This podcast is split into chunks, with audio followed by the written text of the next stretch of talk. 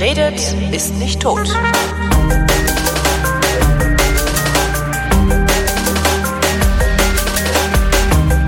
Nikhil Mukherjee hat zusammen mit Adriano Manino ein philosophisches Buch zu Covid-19 geschrieben. Niki ist nämlich Philosoph an der Ludwig-Maximilians-Uni in München und, so lese ich in der Wikipedia, selbstständiger Berater für, Achtung, das Institut für Argumentation in München. Sein neues Buch heißt Was in der Krise zählt und da bin ich dann mal echt ein bisschen gespannt drauf, was in der Krise zählt. Hallo Nikhil. Hallo Holger. Äh, vorab, Institut für Argumentation, das klingt so angenehm mythisch, wie so Weltverbesserungskomitee oder, oder sowas. Was macht ihr da in diesem Institut? Ähm, das datiert relativ weit zurück. Also ich habe einen äh, Partner, mit dem ich das betreibe, das ist Robert Hümmer. Mhm. Und äh, dem habe ich eigentlich ein vorheriges Buch gewidmet. Das sind die zehn Gebote des gesunden Menschenverstands. Ja.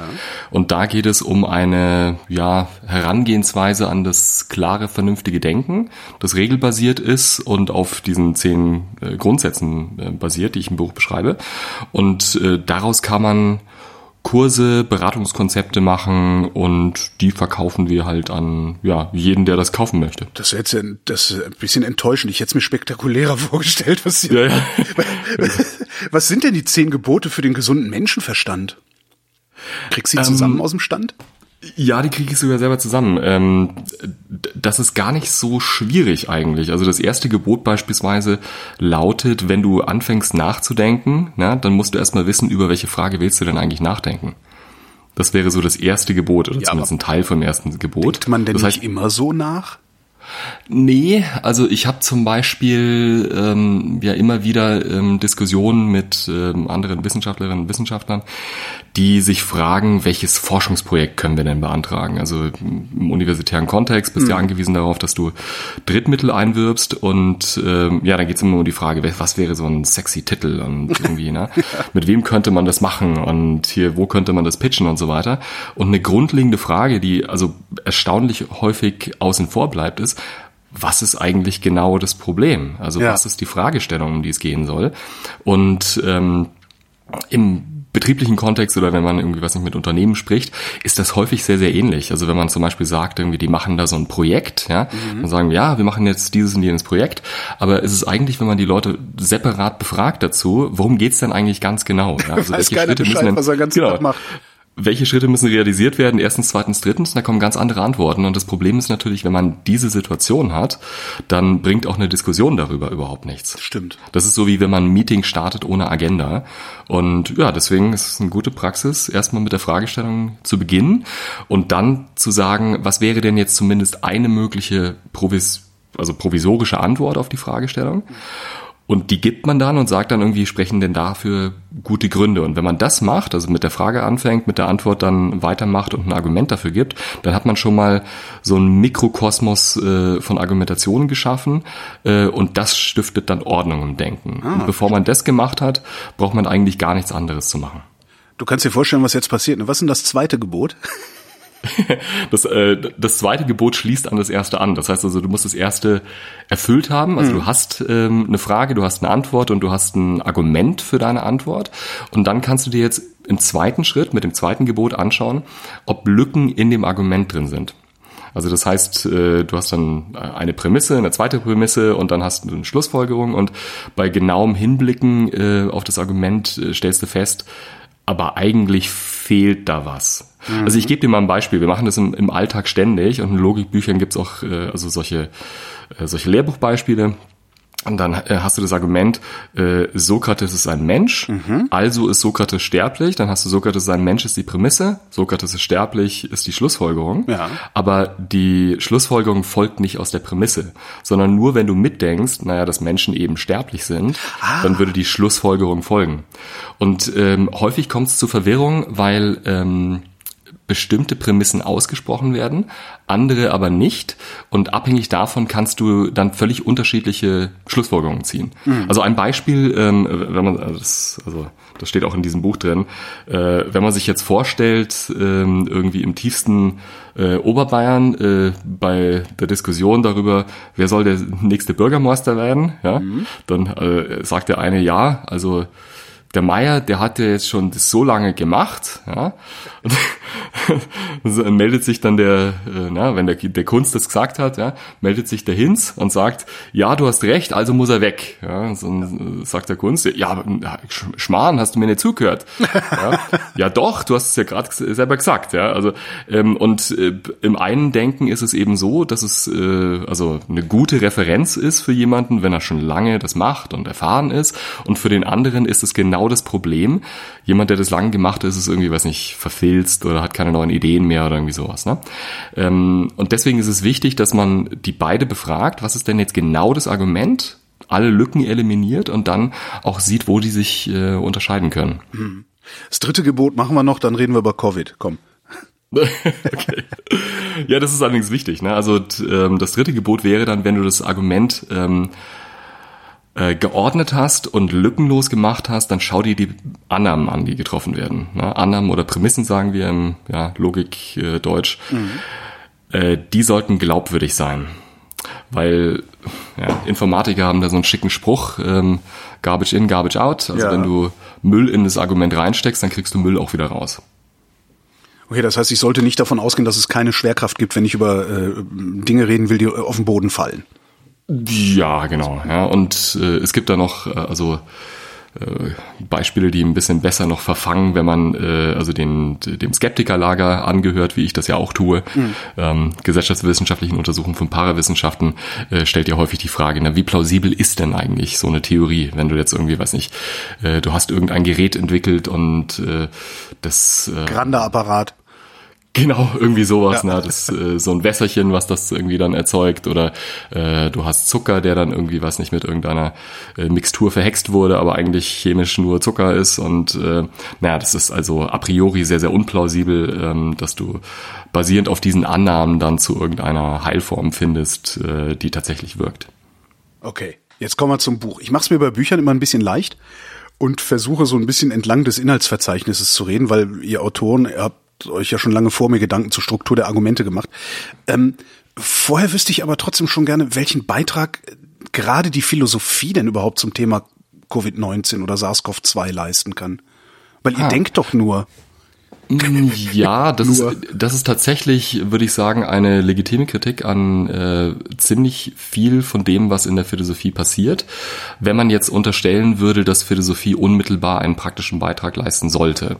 Äh, das kann man natürlich abstreiten, dann kann man sagen, nö, wir denken halt nur und äh, wir haben besonders abstrakte und sehr, sehr praxisferne Fragen. Da würde ich sagen, das aller Ehren wert. Dann sollte man natürlich aber nicht den Fehler machen wie wir und ein Buch schreiben zu einer praktischen Frage. Da muss man natürlich sich anders verteidigen. Und das, was ich äh, dann in der Regel sage und jetzt auch also dir sage, ist, ähm, wir haben es hier mit einem praktischen Problem zu tun und äh, die praktische Philosophie, die würde jetzt zu diesem praktischen Problem natürlich eine Antwort finden wollen. Ja, das ist einfach das, was sie macht. Also es geht darum, was ist jetzt richtig oder was ist falsch in einer bestimmten Situation zu tun.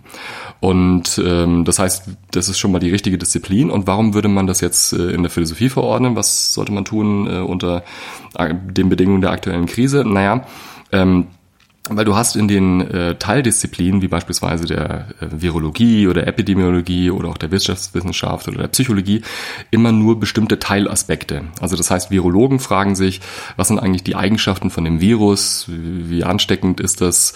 Ähm, und so weiter und so fort. Die Epidemiologen würden fragen, irgendwie, was sind denn so äh, Spezifika der Ausbreitung des Virus, ähm, wie können wir Prognosen darüber anstellen, wie sich das äh, vermehren wird, äh, wann sind wie viele Leute angesteckt, steckt und so weiter. Ne? Was muss man auch dagegen tun und so.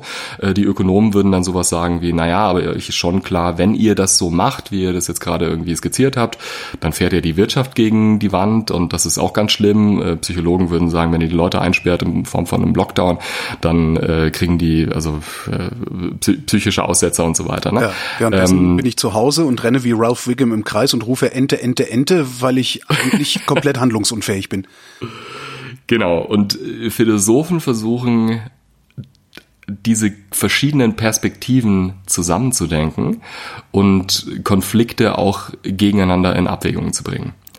Also das heißt, wenn die Virologen sagen, du sollst A tun und die äh, Ökonomen sagen, du sollst B tun, dann würden wir hergehen und würden sagen, ähm, von welchen Annahmen gehen die eigentlich aus? Ja. Also das heißt, Virologen würden jetzt in dem Fall versuchen, zum Beispiel menschliches Leben zu retten und Ökonomen würden versuchen, äh, also darauf hinzuwirken, dass die Wirtschaft nicht äh, ähm, äh, nicht gegen die Wand fährt. Ja. Und die Frage ist natürlich jetzt, jetzt, ja, jetzt hast du einen Kriterienkonflikt. Ne? Also das eine Kriterium gibt dir die eine Antwort und das andere Kriterium gibt dir die andere Antwort. Äh, was ist denn jetzt wichtiger in der Situation? Ja, aber was ist denn jetzt richtig in der Situation? Das kommt darauf an, welcher äh, ethischen Schule du anhängst. Also ah. die eine Schule wäre jetzt zum Beispiel die, die sagt, irgendwie du darfst nie irgendwie ein Menschenleben opfern und äh, auch nicht um äh, irgendeines noch so großen ökonomischen Vorteils willen. Mhm. Ähm, das wäre so ein bisschen die Radikalposition auf der einen Seite. Die andere Radikalposition wäre zu sagen, nee, du musst halt einfach die Nutzeneinheiten, die dir verloren geben oder die du erzeugen kannst, mit jeder Option kalkulieren und dann äh, wählst du halt die Option mit der größten Nutzeneinheit. Also das eine ist dann die radikal-deontologische Schule, also könnte man mit Immanuel Kant identifizieren und die anderen, das wären die Utilitaristen. Mhm. Und vernünftig äh, denke ich, das äh, ist, wenn man so ein bisschen eine Mittelposition versucht einzunehmen. Und zwar der Gestalt, dass man sagt, ähm, also in der Regel sollte man Menschenleben gegen ökonomische Vorteile nicht aufrechnen. Mhm. Das ist Aber auch das, wann, endet, wann endet denn dieser Bereich der Regel? Ja, ähm, häufig versucht man es dann so zu sagen, ähm, viele von den Konflikten, die entstehen können, also wo du sagst, irgendwie der, der ökonomische Nachteil, der wäre jetzt so groß, dass man eigentlich anfangen sollte, darüber zu reden. Äh, in solchen Situationen kannst du eigentlich die Frage stellen, gibt es nicht auch durch diese hohen ökonomischen Verluste Menschenleben, die verloren gehen? Mhm. Weil die Wirtschaft ist, das betrifft uns ja alle und äh, viele Leute sitzen ja auch dann am Empfängerende der ökonomischen Nachteile. Und äh, können, können ihre Hypothek nicht mehr bezahlen und erschießen sich. Das wäre nur ein mögliches ja. Szenario. Aber äh, wenn du dir vorstellst, ich meine, wenn wir sowas jetzt machen würden über Jahre hinweg, dann äh, würde die Wirtschaft immer, immer kleiner werden. Und die Wirtschaft produziert natürlich auch alles das, was wir brauchen, um ein Gesundheitssystem ja. zu betreiben. Ja, also die Ressourcen, die wir da einsetzen können, das sind natürlich nur die, die, die wir haben. Und äh, ja, das heißt dann natürlich schon, dass du ähm, ja zumindest hochrechnen kannst, äh, wie viele Menschen würden denn da ihr Leben verlieren. Ja, zum Beispiel, dass man dann irgendwie äh, Vorsorgeuntersuchungen zusammenstreicht äh, oder äh, Operationen werden hinausgeschoben und so weiter. Ne? Das sind ja auch Dinge, die, sagt man ja, teilweise auch schon passiert sind. Und das sind eben ähm, ja dann Zielkonflikte, die man hat, die aber nur auf den ersten Blick Zielkonflikte sind, Ziel A gegen Ziel B.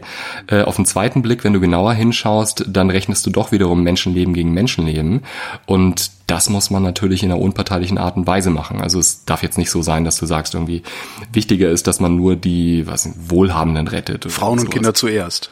Oder Frauen und Kinder zuerst. Ja, das wäre eigentlich eine Verletzung der Unparteilichkeit, wobei das wahrscheinlich die meisten Leute äh, doch präferieren würden. Mhm. Also ins, insbesondere die sogenannten weißen mittelalten Männer wie wir, die äh, würden äh, ja als Gentlemen dann äh, doch äh, das Rettungsboot dann abgeben. Würden. Würden. Du hast, du, hast, du hast eben Deontologie gesagt oder deontologisch. Ähm, das ist tatsächlich einer dieser philosophischen Begriffe, die ich noch nie wirklich verstanden habe. Was bitteschön ist Ontologie? Kannst du das so erklären, dass so Deppen wie ich das auch verstehen? okay, ja, also die Ontologie ist eigentlich was anderes. Ach so, die Ont auch das Ontologie, ja, also die Deontologie ist eigentlich die Pflichtenlehre. Also in einem bestimmten Sinne ist jede ethische Theorie eine Pflichtenlehre. Ähm, aber in der neueren Zeit wird dieses ähm, Wort verwendet, um Ansätze zu bezeichnen, die sagen, du hast bestimmte Pflichten. Und zwar unabhängig davon, wie man die, also ob man die noch weiter irgendwie begründet äh, in Form beispielsweise von äh, Konsequenzabwägungen. Du hast einfach bestimmte Pflichten. Also du musst die Wahrheit sagen, äh, du darfst niemanden schädigen und so weiter. Ja? Äh, Zehn Gebote. Ein Versprechen halten. Die zehn Gebote wären sowas ähnliches, ja. Ah, okay. Das, äh, wobei, ähm, ja, bei den zehn Geboten ist so ein bisschen offen, ob da irgendwie rauskommen soll, ähm, eine bestimmte Konsequenz. Ich würde das eigentlich auch vertreten wollen, dass man, wenn man die zehn Gebote des gesunden Menschenverstandes in der kognitiven Praxis einwendet, dass man dann auch zu gerechtfertigten Schlussfolgerungen kommt. Mhm. Also so ähnlich wie wenn man sagt, irgendwie, wenn du diese und jene Regel einhältst, dann produzierst du gute Konsequenzen im ethischen Handeln. Ja. Und Ontologie, was ist das jetzt? die, die, die Ontologie gehört jetzt überhaupt nicht hierhin wahrscheinlich, aber ich, da habe ich mal schon mal einen Philosophen an der Leitung, dann kann ich ja mal fragen. Ah ja, okay, ja. Das können wir dann alles abrechnen über das Institut für Argumentation. Genau. Fall, falls du mal in der Bredouille bist und äh, irgendwie dich rechtfertigen musst äh, für dein Verständnis von Ontologie. Also die Ontologie ist ähm, die Lehre davon, was es gibt. Äh, äh. und ähm, ja, also wenn du zum Beispiel sagst, du bist jetzt ein gläubiger Mensch, also du glaubst an Gott, ja. dann hat deine Ontologie einen Gott und äh, meine dann zum Beispiel nicht. Okay, das heißt, es ist nicht nur die Lehre von den Dingen, die es gibt, sondern die Lehre von den Dingen, die für mich vorstellbar sind. Äh, nee, das ist einfach, also wenn man das subjektiv äh, verwenden würde, also bezogen auf das, was du glaubst, dann würde man sagen, das wäre jetzt deine Ontologie. Aber äh, also daran angeschlossen ist natürlich die Frage, ob das stimmt, woran du glaubst. Ne? Also ja, die Dinge, von denen du annimmst, dass es die gibt, gibt's die tatsächlich? Und ähm, das wäre dann eine objektiv entscheidbare Frage. Aber das Und, hört doch spätestens bei Gott auf, weil das ist ja, also, gibt's ja nicht. Ja, also ich meine, es gibt schon Versuche, also philosophisch nachzuweisen, dass es Gott gibt, aber die, die scheitern halt alle. Ja. ja aus also irgendwie logischen Gründen oder. Ähm, aber wie kann es dann eine Lehre, eine Lehre von de, eine Lehre der Dinge geben, die sind, in denen sowas wie Gott vorkommt? Weil die sind ja nicht. Ähm, naja gut, ich meine, also die diejenigen ähm, religiös glaubenden Menschen und auch Religionsphilosophen, die daran glauben würden, die würden schon sagen, wir haben ganz gute Argumente. Also ein, ein Argument, äh, das du ja auch in der Bibel schon findest, ist, äh, na, die ganze Natur spricht von mir. Also das heißt, du schaust in die Natur und dann findest du irgendwie sinnvoll ähm, eingerichtete Mechanismen, äh, alleine irgendwie, weiß nicht, wenn man eine Sonnenblume anschaut und dann findet man halt in der Art und Weise, wie da die äh, kleinen Körnchen da drin verpackt sind, äh, halt die Fibonacci-Zahlen. Mhm. Ja, das ist halt eine effiziente Art, irgendwie Dinge zu verpacken und dann würde man sagen sowas wie, naja, das muss doch irgendwie ein, also ein vernünftiger Designer so sich ausgedacht haben, Warum? sonst wäre das ja nicht so. Ne? Wir wissen natürlich, sonst dass das wäre das Argument, also das kann kein gültiges Argument sein. Sonst wäre das nicht so, kann doch kein Argument sein. Äh, doch, doch. Also Echt? das ist dieses Uhrmacher-Argument. Das äh, war eigentlich äh, lange Zeit die anerkannte Rechtfertigung für die Existenz Gottes. Ah, also du warst eigentlich in der Beweispflicht, übrigens viertes Gebot, das was wir nicht besprochen haben, des gesunden Menschenverstands, Frage nach der Beweislast. Äh, und die hättest du gehabt als äh, Atheist, weil ähm, du gegen dieses ja doch eigentlich prima facie vernünftige Argument keine gute Replik gehabt hättest. Die hat dann erst äh, Charles Darwin gegeben. Ah, okay. Weil Darwin ja erzählt hat, äh, dann irgendwie die Dinge haben sich so ja entwickelt. Also wir erstmal hatten wir Leben und dann hat sich das äh, in diverse Nischen hinein entwickelt und äh, wenn sich die Umweltbedingungen geändert haben, dann haben sich eben andere ähm, ja, Arten entwickelt, die sich dann halt irgendwie in diese Nischen begeben haben. Na, also haben sich die Sonnenblumenkerne in einer bestimmten Weise angeordnet, die wir zufälligerweise äh, mit der Sprache der Mathematik beschreiben können. Genau, und das ist aber auch nicht überraschend. Ja, also das ist äh, zumindest lokale ähm, Optima geben wird, das ist eigentlich vorherzusehen, ja, weil du übst ja einen Selektionsdruck auf, mhm. äh, aus auf äh, ähm, Individuen, die dann äh, also mutiert sind. Also es, ja, das sind, sind immer die Prinzipien, die man voraussetzen muss. Ne? Also du hast äh, Mutationen ja. und äh, du hast einen Selektionsdruck auf diese Mutationen und du hast das Prinzip der Vererbung. Das heißt, bestimmte Mutationen, die diesem Selektionsdruck standgehalten haben, die vererben sich dann in die nächste Generation und da gibt es dann wieder weitere Mutationen, die dann wiederum selektiert werden und sich wieder vererben. Und über diesen Prozess hinweg gibt es natürlich ähm, also Anpassungen, die dann auch bestimmte, ja, optim, äh, optimal, wie sagt man, also Optimalitätskriterien mhm. erfüllen müssen. Ja?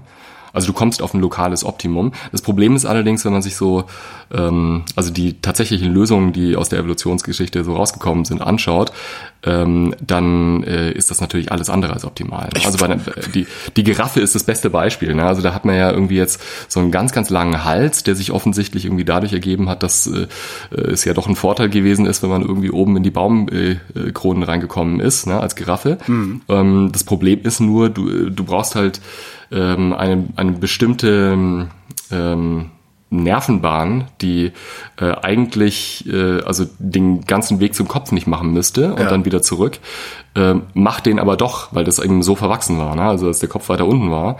Äh, hast du, ich, ich, ich bin kein Ich würde- Biologe ich und, auch- und schon gar kein Zoologe. schon als lokales, ich würde es alleine schon als lokales Suboptimum bezeichnen, dass ich ständig aufs Klo muss, ehrlich gesagt. Ja, genau. Ja, das kann man auch sagen. Ja. Oder, oder dass äh, also der äh, also Weg des Abwassers dann halt irgendwie den äh, am Vergnügungspark direkt vorbei. ja, genau, das das ist sagen. irgendwas stimmt da nicht. Ja. Äh, jetzt Vergiss das mal mit der Giraffe wieder. Ich habe Na vergessen, gut, wie, vergessen wie das genau war. Egal, wir kommen, kommen wir zurück zu, zu, zu, eurem, zu eurem Essay. Ähm, ich lese da den Satz, es stellt sich auch die Frage, warum die tragische Fallstudie Norditaliens nötig war, die europäischen Gesellschaften wachzurütteln. Wuhan hätte eigentlich genügen müssen. Wie lautet die Antwort darauf? Keine Antwort. Das ist ja eigentlich eine rhetorische Frage. Warum war das nötig? Ähm, man kann halt auf bestimmte Fehler verweisen, die wir offensichtlich gemacht haben als Gesellschaft. Also nicht jeder von uns. Es gab ja ähm, also für jeden von uns so eine gewisse Lernkurve, die ähm, also manche früher durchschritten hatten als andere. Ähm, ich sag mal so, Adriano und ich, äh, als wir das geschrieben haben, wussten eigentlich schon sehr viel mehr als so der Durchschnitt. Ja? Also wir haben ja sehr viel angefangen dazu, davor zu warnen und wir haben einfach äh, also ja gesehen, man fühlt sich so in Sicherheit, wenn Ja. das so weit entfernt ist. Ja, solange man lebt, sterben immer nur die anderen, ja. Genau, die anderen sterben und die sehen dann auch noch anders aus und sprechen anders und so weiter. Und ähm, naja, wenn es direkt vor die Haustür gekommen ist und dann Menschen betrifft, die dann auch noch ähnlich ausschauen wie wir, dann äh, hat das offensichtlich einen, einen stärkeren Eindruck gemacht auf, auf viele Menschen.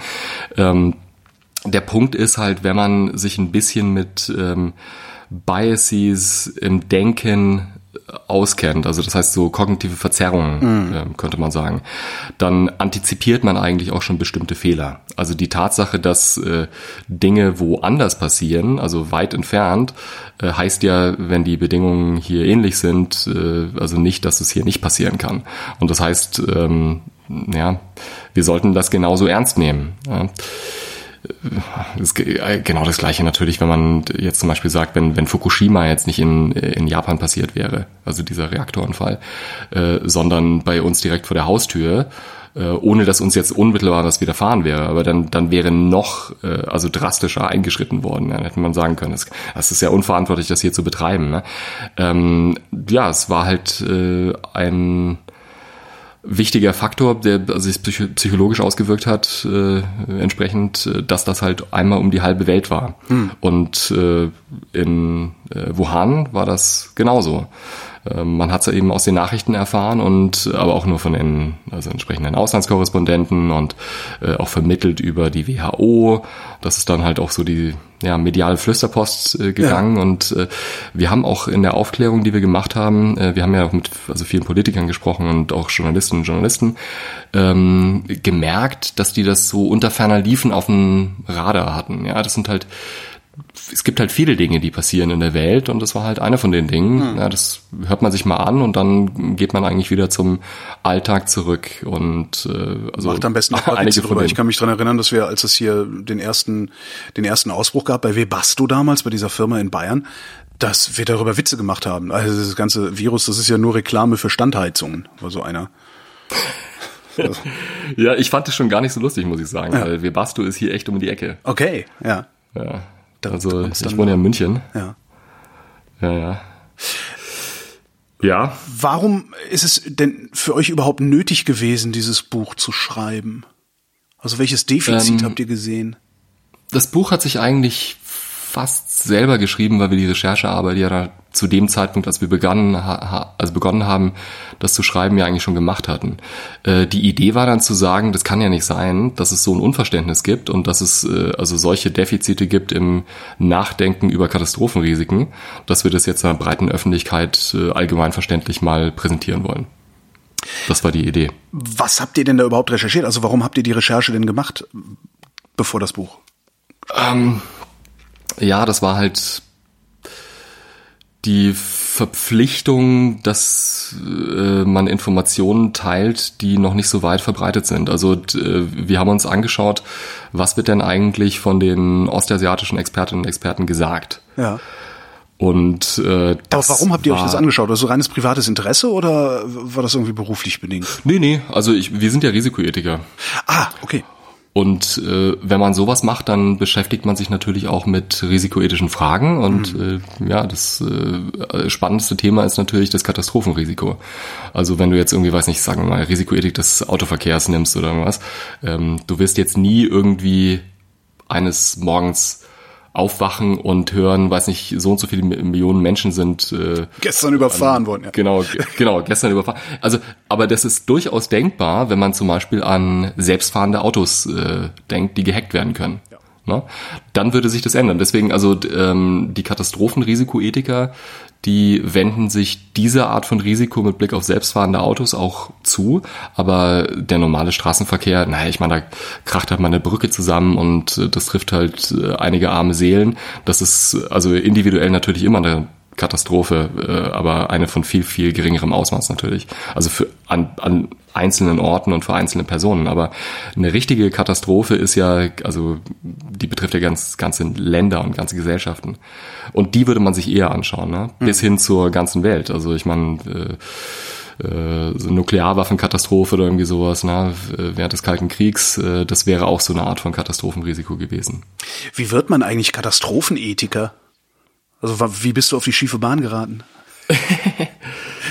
Gute Idee, ja. Äh, ich ich habe mich natürlich mit Ethik sehr viel auseinandergesetzt. Ähm, während meines Studiums schon habe ich dann so ein bisschen spezialisiert darauf, habe eine, eine Abschlussarbeit äh, geschrieben und man kommt halt mit äh, sehr vielen interessanten Leuten zusammen. Einer von denen war eben Adriano Manino, mhm. der mir dann geschrieben hat und gesagt hat, also er hat sich eigentlich an, an, an mich gewarnt und hat dann gesagt, irgendwie du machst interessante Sachen, lass uns doch mal austauschen und äh, er hat selbst äh, einen Hintergrund im effektiven Altruismus. Also das ist eine Bewegung, die die lieber ähm, in Afrika Geld ausgibt als dem Obdachlosen vor der Tür, weil der Euro in Afrika besser angelegt ist oder so ähnlich, ne? Ah, du kennst das? Ja, ja. ja.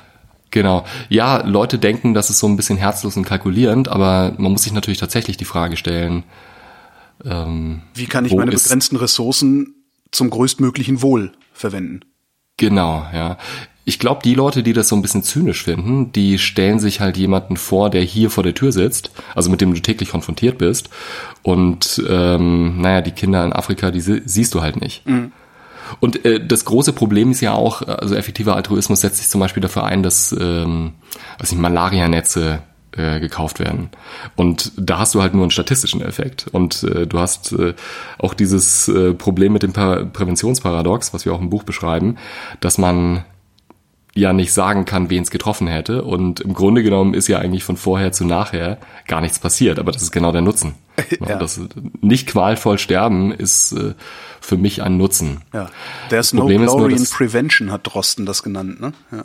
Ja, genau, das äh, ja, ist, ja, ist ja nicht von ihm. Das ähm, ist halt so ein, das sagt man so. Hm. ja genau. Ja, beziehungsweise wir nennen das eigentlich den Catch-22 der Prävention. Mhm. Also Catch-22 ist ja immer so eine Situation, wo du unterschiedliche... Major, Major, ja. ja, genau, ja. Ich sehe schon, ja. Also, ein, ein Buch, das man gelesen haben sollte, ist es äh, durchaus amüsant. Ich schreibe es mir in die Shownotes, damit es jeder findet. Ja, das wäre toll. Äh, kannst du die Geschichte auch erzählen? Oh weia, kriege ich die noch? Nee, die kriege ich nicht mehr zusammen. Das ist 30 Jahre her, dass ich das gelesen habe. Ich, ich habe mich nur so köstlich darüber amüsiert, dass der Typ Major Major heißt und Major war, ähm, dass ich dass ich das behalten habe. Aber es ist halt ein Dilemma. Du hast halt du hast halt zwei äh, zwei. Ja, es ist im Grunde ein ganz klassischer Zielkonflikt. Du kannst das eine nicht unternehmen, ohne das andere zu gefährden.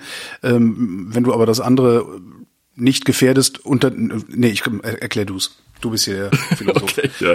Also äh, Josarian ist ja dieser ähm, genau. Marinesoldat. Ne? Der ist äh, auf äh, wo ist das? Lampedusa? Ich glaube, Irgendwo. ja, ne? irgendeine, ja. ja, irgendeine italienische Insel war es, ja. Auf dieser Mittelmeerinsel stationiert und äh, denkt sich so, shit, das ist echt gefährlich hier. Ich wäre gerne zu Hause. Und äh, möchte sich dann befreien lassen von seinem Dienst. Und das würde auch gehen, wenn man nämlich als verrückt eingestuft wird, dann wird man befreit. Ja? Aber wenn du beantragst, dass du ein Attest bekommst, um als verrückt eingestuft äh, zu werden, um befreit zu werden, dann tust du ja was total Rationales und Sinnvolles, mhm. nämlich versuchst dein eigenes Leben zu retten. Das heißt, du kannst nicht verrückt sein, also wird niemand befreit. Okay, ja. Das ist der Catch-22. Das ist der Catch-22. Und Catch-22 der Prävention ist eben, wenn du sagst, es gibt ein rational zu rechtfertigendes äh, Niveau von Prävention, mhm. das völlig äh, angemessen wäre. Nehmen wir an, wir ergreifen das, also wir betreiben diese x Einheiten von Prävention und es passiert nichts. Naja, dann gibt's halt immer diese Idioten, die sagen, das war alles völlig umsonst und da wurde nur Geld verprasst. Ja. ja, das heißt also, da kriegst du schon mal kein Glory. Und wenn aber was passiert ist, was ja auch immer äh, denkbar ist, weil man kann nie alle Risiken ausschließen. Dann hast du nicht genug getan. Dann hast du nicht genug getan, genau. Also das heißt, das wie auch immer das Dilemma machst, des Innenministers. Ja. Genau, ja, also es fliegt dir immer um die Ohren oder in dem Fall halt Gesundheitsminister. Wobei äh, Jens Spahn, wir, äh, wir greifen auch ein bisschen auf, was Jens Spahn gesagt hat. Ähm, und das war jetzt nicht alles, also nur Präventionsparadox.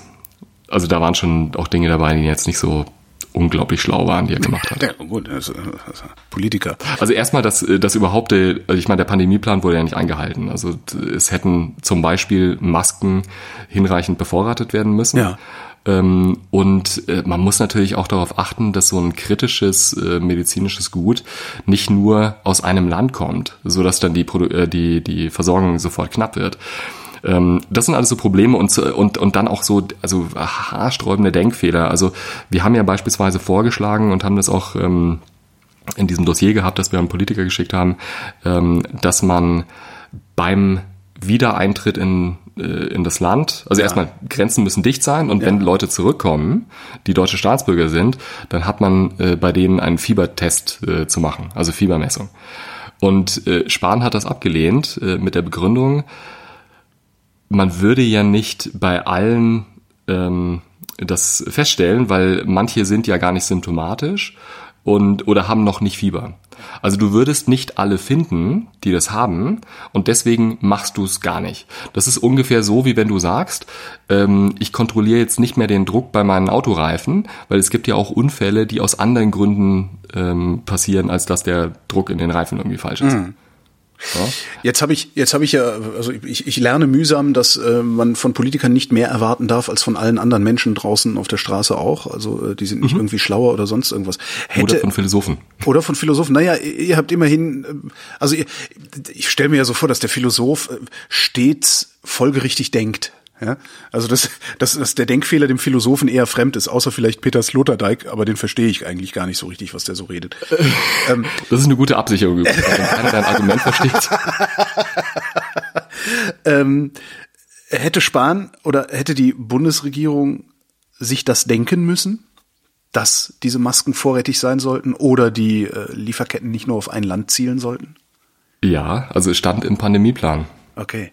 Das müsste da gewesen sein. Darf ich noch zu dem vorigen Punkt? Ja, natürlich, also, entschuldige. Ich, äh, obwohl unser Gespräch dadurch total defragmentiert wird. Ist aber, überhaupt kein Problem. Mein ähm, Gehirn ist defragmentiert, von daher, ich springe eh immer hin und her. Also ich habe ein paar Notizen, so dass wir immer wieder ein bisschen zurückkommen noch, aber ja. Ja.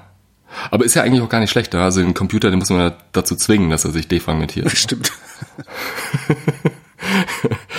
ähm, ja, also Philosophen und Denkfehler, das ist ein ganz spannendes Thema. Es gibt ja auch ähm, so eine Art von empirischer Psychologie der Philosophie. Also die Philosophen sind ja immer die, die rumrennen und sagen irgendwie hier, da und da, du machst einen Denkfehler und du denkst nicht klar genug und so weiter. Ne? Ähm, und das Witzige ist, wenn man äh, bestimmte Arten von Denkfehlern ähm, testet, also beispielsweise Bestätigungsfehler, mhm. dann stellt man fest, ähm, Philosophen machen die mehr als philosophische Laien. Okay. In bestimmten Situationen. Ja. Und das, äh, das ist auch wichtig zu wissen, wenn man versucht, äh, gute Philosophie zu betreiben, weil überall da, wo du Denkarbeit leistest, bist du darauf angewiesen, dass du versuchst, Denkfehler zu vermeiden. Mhm. Also es gibt so bestimmte, bestimmte Desiderata, die man irgendwie erreichen möchte und äh, ja, wenig Denkfehler wäre eins, Originalität und so weiter und das Output interessant ist, wäre sowas anderes, aber Denkfehler vermeiden ist echt total wichtig. Ja. Ähm, und da sind Leute unterschiedlich gut drin. Philosophen versuchen sich eigentlich selbst äh, darin zu trainieren, dass sie das besonders gut machen und zehn Gebote des gesunden Menschenverstands wären so eine Methodik, die man halt äh, verwenden könnte, um das zu gewährleisten. Aber das Problem ist halt, irgendwann geht's dann um deine Lieblingsthese. Und vielleicht hat man schon mal irgendwie eine Dissertation, eine Habilitationsschrift geschrieben über ein bestimmtes Thema und dann, ja, kommt irgendein Arschloch und kritisiert das. Ja. Und dann ist dir jedes Argument recht, um darauf zu reagieren. Und da kommen die ganzen Denkfehler wieder zum Tragen. Und äh, das Problem bei den Denkfehlern ist auch, äh, es ist häufig nicht schwarz und weiß. Also beispielsweise so eine Art von äh, Denkfehler, den wir häufig machen, ist ja irgendwie sowas wie, sagen wir mal, die Hitlerkarte. Ne? Dass man irgendwie sagt, man streitet sich über Politik und dann ja. äh, Schlimmer als Hitler. sage ich irgendwie, genau, ja, stimmt, ja. Also man ist ja, früher ist man nur als Hitler bezeichnet worden und heute muss man schon drüber gehen eigentlich. Ja, ja. Das ja. ist ja schlimmer als Hitler, ja. Und ähm, das ist in manchen Situationen ein schlaues Argument und in manchen Situationen gar nicht. Also wenn man sich vorstellt, irgendwie, man hat ewig Zeit, um sich äh, eine Einschätzung zu bilden, ja. ähm, weil man halt irgendwie, weiß man, ist in der Expertenkommission oder irgend sowas, ne? Und da wäre das ein schlechtes Argument, ne? zu sagen irgendwie, dass es äh, äh, sowas würde ja ein Vollidiot sagen oder irgend sowas, ne? Würde nicht reichen, weil man kann sich ja genau anschauen, was das Argument ist und was die Daten sind und so weiter. Ne? Mhm. Also das heißt, unter, unter Experten ist es äh, nicht also zielführend, sich gegenseitig zu beschimpfen oder auf den eigenen Expertenstatus hinzuweisen, weil den haben die anderen ja auch. Allerdings, wenn man jetzt irgendwie weiß, äh, eine bestimmte Position wurde von einer bestimmten Person vertreten und äh, die ist ein notorischer Lügner, das, dann geht man ja eigentlich auch auf die Quelle und sagt, hm, ich glaube das erstmal nicht äh, unter der Voraussetzung, dass die Frage jetzt nicht so wichtig ist, dass du da wahnsinnig viel äh, Denkarbeit äh, drauf äh, verwenden würdest. Ja, also Denkfehler sind nicht schwarz oder weiß, mhm. sondern manchmal so, manchmal so und das, das öffnet ähm, natürlich die Möglichkeit zu rationalisieren, dass man mal den einen oder anderen Denkfehler auch begeht, selber, um sich so ein bisschen aus der Affäre zu ziehen. Ja ne, einem anderen gegenüber, weil es geht halt um die eigene Lieblingsfrage und deswegen Philosophen äh, zu unterstellen, dass sie immer sehr, sehr, äh, also klar und lucide und vernünftig und äh, also äh, folgerichtig denken, das wäre ein Fehler. Worin Philosophen sehr, sehr gut sind, ist, ähm, wenn sie nicht unmittelbar beteiligt sind, Fehler bei anderen zu sehen. Ja. Ich überlege jetzt gerade, was das für mich bedeutet, äh, für die nächste Diskussion mit einem Philosophen. Immer erstmal rauszufinden, was seine Lieblingsfrage ist, ne? Genau, also ah. es gibt irgendeine These, mit der sich die Person verheiratet hat wahrscheinlich. Okay. Und dann zu sagen, das glaube ich jetzt mal gar nicht. Ja, das ist schon mal ein guter Icebreaker. Zurück zum äh, Katastrophenethiker. Denkt der Ethiker, also der Katastrophenethiker, anders über Katastrophen als der Idiot, also ich? Na, du bist ja kein Idiot. Du weiß bist ich, ja nur Laie und ja, oder Laie, genau. Heißt das nicht ja, Idiot? Wir sind ja alle Laien mit Blick auf alle Fragen, bis auf praktisch nur eine. Ja, wenn überhaupt. Es gibt ja auch Leute, die also weiß nicht so Trickbetrüger oder irgendwie sowas. Bank, Bank, Bankberater nennt man, glaube ich, manche von denen. Ne? Universalgelehrte. Ähm, genau. Ja, nee, aber ich, also ich habe ja früher mal in der Bank gearbeitet und da war eigentlich, äh, also das, was ich gemacht habe, bestand darin, vorzugeben, dass ich Dinge weiß, die ich gar nicht gewusst habe. Ja ne? wie sich der Markt in Zukunft entwickelt und so weiter. Ne? Also äh, manche Leute haben. Äh, Warum hast du in der Bank Berufe, aufgehört? Ja, ähm, überwiegend würde ich sagen Langeweile und aber auch so ein bisschen moralische ja. Vorbehalte gegenüber dem, was man da tut. Das ist einfach nicht okay, wenn man halt, äh, ich meine, ich habe ja da, also mich eigentlich daran beteiligt, äh, Produkte zu verkaufen, die dann später die Finanzkrise ausgelöst haben. Ah, oh, ah, ja. ja. Kreissparkasse, das waren so, Lehman, Lehman Brothers in der Kreissparkasse verkauft. Wir gehen nee, da nicht tiefer rein. Komm, schon eine, eine größere deutsche okay. Geschäftsbank. Zurück zum, äh, zurück zum Ethiker und dem Laien. Ähm, denkt der Ethiker anders über die Katastrophe nach als der Laie? Ja, also ich würde sagen, begrifflich erstmal äh, klarer. Also wenn man wenn man Laie ist, dann sind die Begriffe einfach nicht so richtig klar. Und man sieht natürlich auch äh, nicht so richtig die Implikationen, die bestimmte empirische Umstände haben. Ähm, und man hat keine Prinzipien, auf die man sich stützen kann. Das würde ich jetzt mal sagen, ist äh, also würde ein Laien wahrscheinlich ganz gut charakterisieren. Ähm, und Philosophen sind auch auch also Katastrophenethiker sind natürlich Laien mit Blick auf die empirischen Sachverhalte, mit denen sie sich auseinandersetzen. Wir zum Beispiel sind jetzt keine Virologen und keine Epidemiologen und wir sind auch jetzt nicht, äh, also ich bin zwar Ökonom auch von meiner Ausbildung her, aber äh, natürlich jetzt kein Experte mit Blick auf die Einschätzung der Auswirkungen des Lockdowns. Ne? Also da muss man ganz andere Leute fragen.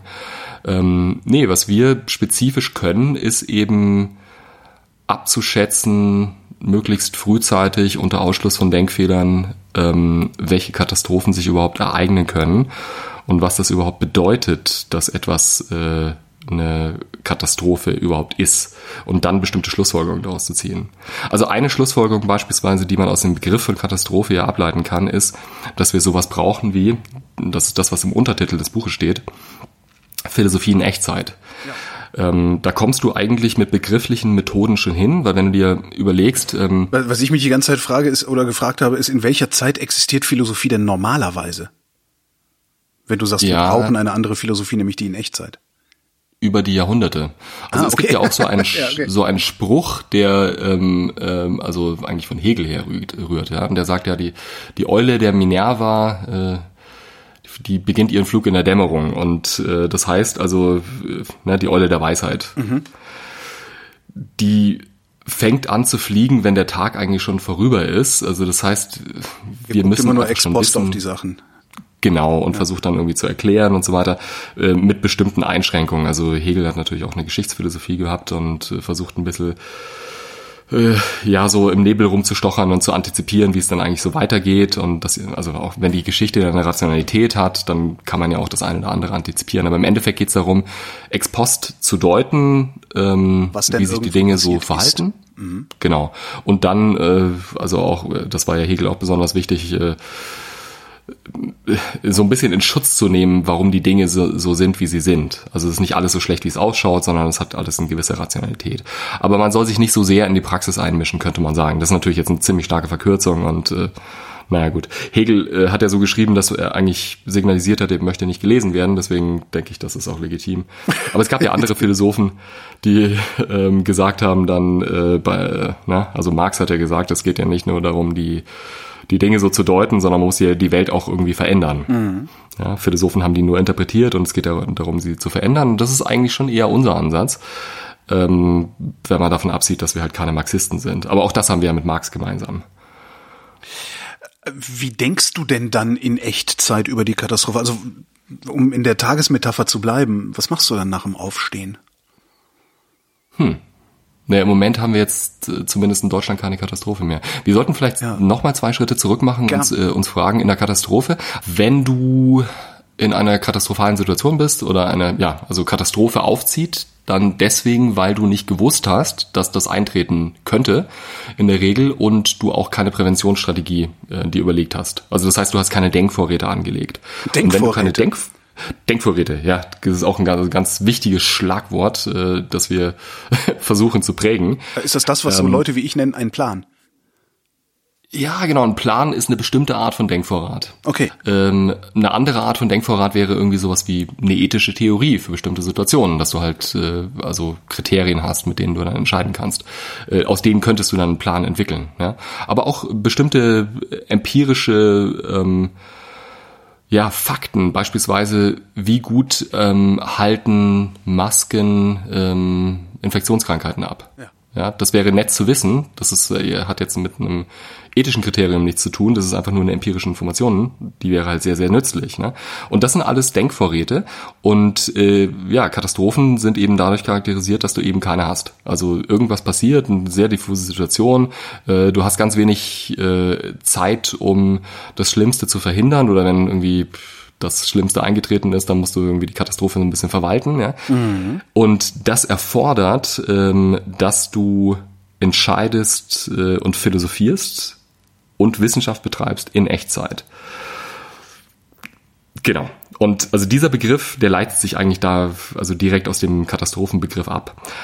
Und was es bedeutet ist, also wir schließen da eigentlich an ähm, an Termini, die es schon vorher gab. Also es gab äh, früher mal den Begriff ähm, einer Philosophie in, in, äh, mit Deadline. Mhm. Also das heißt, du hast ein philosophisches Problem, beispielsweise wir wissen irgendwie, äh, irgendwann kommen mal äh, Roboter, die bestimmte Aufgaben erledigen oder selbstfahrende Autos oder irgendwie sowas. Und wir können uns jetzt schon überlegen, wenn die denn da sind, was sollen denn Kriterien sein, die dann gelten? Ja. Äh, wie sollen die reguliert werden? Dürfen wir die überhaupt einsetzen und so weiter? Ne? Ähm, in dem Moment, wo wir das wissen, können wir sagen, naja, ungefähr dann und dann kommt das.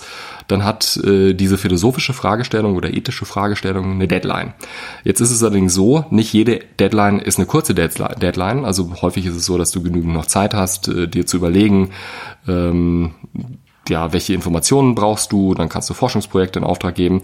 Äh, wenn die Deadline sehr kurz ist und du eigentlich praktisch jetzt schon die Entscheidung treffen musst, ähm, dann äh, hast du also das Problem, hast du idealerweise irgendeine Heuristik im Kopf, nach der du die Entscheidung sofort fällen kannst. Ne? Ja, und die genau, muss ich mir aber ja, vorher besorgt haben. Das ist genau dieses Konzept von Philosophie in Echtzeit. Ja. Also wir haben ja dann äh, auch uns dran gemacht und gesagt, also wenn so eine Situation ähm, eingetreten ist und du angewiesen bist auf Philosophie in Echtzeit, was musst du denn da für Gebote ähm, berücksichtigen? Deswegen schließt ja eigentlich das Buch mit äh, diesen ja, zehn Geboten. Kannst du überlegen, wer, wessen Idee das war. Ähm, das, ich wollte sogar zehn Gebote nennen, aber das war nicht Gott. gesetzfähig. genau. Stimmt, die göttlichen zehn Gebote, die haben wir da reingeschrieben. Nee, wir machen halt einfach so also eine, eine Liste von zehn Prinzipien ähm, für Philosophieren in Echtzeit. Mhm. Und äh, ich höre. das erste Gebot Genau. lautet, vermeide es in Echtzeit philosophieren zu müssen. ist natürlich sehr hilfreich, wenn die Katastrophe schon eingetreten ist. Naja gut, aber das, äh, das ist die jetzt, aber die nächste Katastrophe kommt ja bestimmt. Und da könnte ich ja versuchen zu vermeiden, dass ich in Echtzeit philosophieren muss, indem ich beispielsweise äh, mich mit hinreichend Masken bevorrate und indem ich ja, mir die Informationen besorge, die ich zumindest für die nächste Pandemie brauche.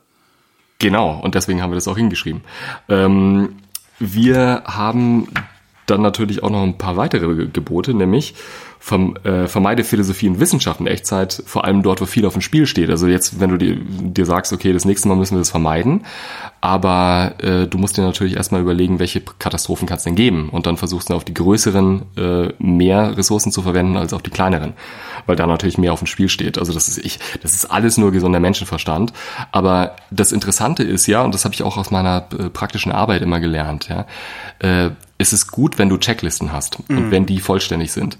Ähm, ein Beispiel, was jetzt also mit dem Katastrophenethik-Kontext nichts, nichts zu tun hat, aber was sehr lehrreich ist, ist äh, eine Aufgabe, die ich Leuten manchmal gebe, ist, äh, stell dir mal vor, wir wollen ein Meeting planen. Was sind denn Punkte, die du berücksichtigen musst? Also was muss erfüllt werden, damit das Meeting gut gelaufen ist? Ja? Und also manche Leute setzen sich dann hin, schreiben fünf Punkte auf und sagen irgendwie, ja, das war's. Und was mache ich jetzt mit der ganzen Zeit? Und dann sage ich, okay, lies mal vor und dann äh, sind es auch vernünftige Punkte, aber dann sage ich sowas wie, ähm, brauchst du nicht einen Raum für das Meeting? Soll das irgendwo nicht stattfinden? ja, und das ist, ja, das ist ja klar. Naja, Ja, das aber wenn kein. Raum, Ja, okay. wenn du keinen Raum hast ähm, und keiner den gebucht hat, dann hast du halt ja so eine Mini-Katastrophe ne, bei dem Meeting. Äh, oder sowas wie, wenn die Leute nicht wissen, wo das ist, ja, du hättest, sollst die Leute einladen, dann sollst du die richtigen Leute einladen und so weiter. Ne? Ähm, und hier ist es genauso, ja, also äh, wenn du nicht in Echtzeit philosophieren musst, dann hast du erstmal alle diese Probleme nicht. Deswegen das erste Gebot. Und wenn du zumindest bei den wichtigen Fragen nicht in Echtzeit philosophieren musst, hast du bestimmte wichtige Probleme eben nicht. Dann kannst du sagen, okay, mit dem Rest kommen wir schon, äh, kommen wir schon irgendwie zu Rande. Ähm, dritte Gebot lautet, diversifiziere deinen Denkvorrat. Also das heißt. Genau, also vermeide es immer noch, in Echtzeit philosophieren zu müssen. Wie? Indem du Denkvorräte anlegst. Und die müssen aber natürlich dann auch Risikomanagement äh, optimal ähm, ja, also verortet B. werden. Ja, und, Plan B und zwar oder? ja, nee, das, äh, das heißt einfach, zum Beispiel, wenn zwei Leute das wissen, was dann zu tun ist in einer bestimmten Situation, dann ist es schon mal besser, als wenn es nur eine Person weiß. Ja. So ähnlich wie man früher gesagt hat, ähm, die, äh, weiß nicht, die drei Personen, die irgendwie das Coca-Cola-Rezept kannten. Die dürfen nicht die zusammen durften, ins Flugzeug. Ja. Genau. Sowas. Ja. Stimmt das eigentlich oder ist das auch nur so eine Wandersage, oder? Äh, ich verwende das gerne, weil es jeder versteht, Ja, aber ich glaube nicht, dass das stimmt. Ja. Ich, also, ich glaube nicht, dass es nur drei Leute waren. Ja, also ich okay. glaube, dass es sicherlich nicht so ist, dass die sagen, irgendwie, das steht bei uns auf dem Zettel in nur einer Fabrik. Ja, das geht ja gar nicht, weil das ja, also wird ja in der ganzen Welt produziert. Ja. Ähm, nee, ist natürlich extrem stark zugespitzt, aber wie viele so stilisierte Geschichten, die nützlich sind, äh, ja halt nicht auf echten Tatsachen beruhen. Das würde dann in dem Fall auch bedeuten, ähm, also wenn wir es jetzt auf, auf die aktuelle, also auf die SARS-CoV-2-Pandemie anwenden würden, ähm, dass wir vorher schon sagen, dass Dr. Drosten derjenige ist, der die Informationen verbreitet. Und dass sich nicht auf einmal jeder dazu bemüßigt fühlt, Informationen zu verbreiten, oder? Ja, das heißt es nicht unbedingt okay. in diesem konkreten Fall. Also ich meine, äh, ich denke, dass er seine Sache sehr gut gemacht hat und wer bin ich, dass ich mich da irgendwie über ihn erhebe. Aber es gab bestimmte Punkte, die sogar mir aufgefallen sind. Also ich mhm. meine, Drosten ist natürlich ein sehr, sehr gefragter und sehr, sehr viel beschäftigter Virologe und man kann also obwohl er natürlich auch infektionsepidemiologische Hintergründe hat, das muss man ja haben als Virologe, kann man nicht erwarten, dass er die gesamte Literatur kennt. Und äh, was wir beispielsweise in dieser Frage mit der Schulschließung, als das diskutiert wurde, das hat ja eigentlich Kekulé in Deutschland äh, in den Ring geworfen. Mhm.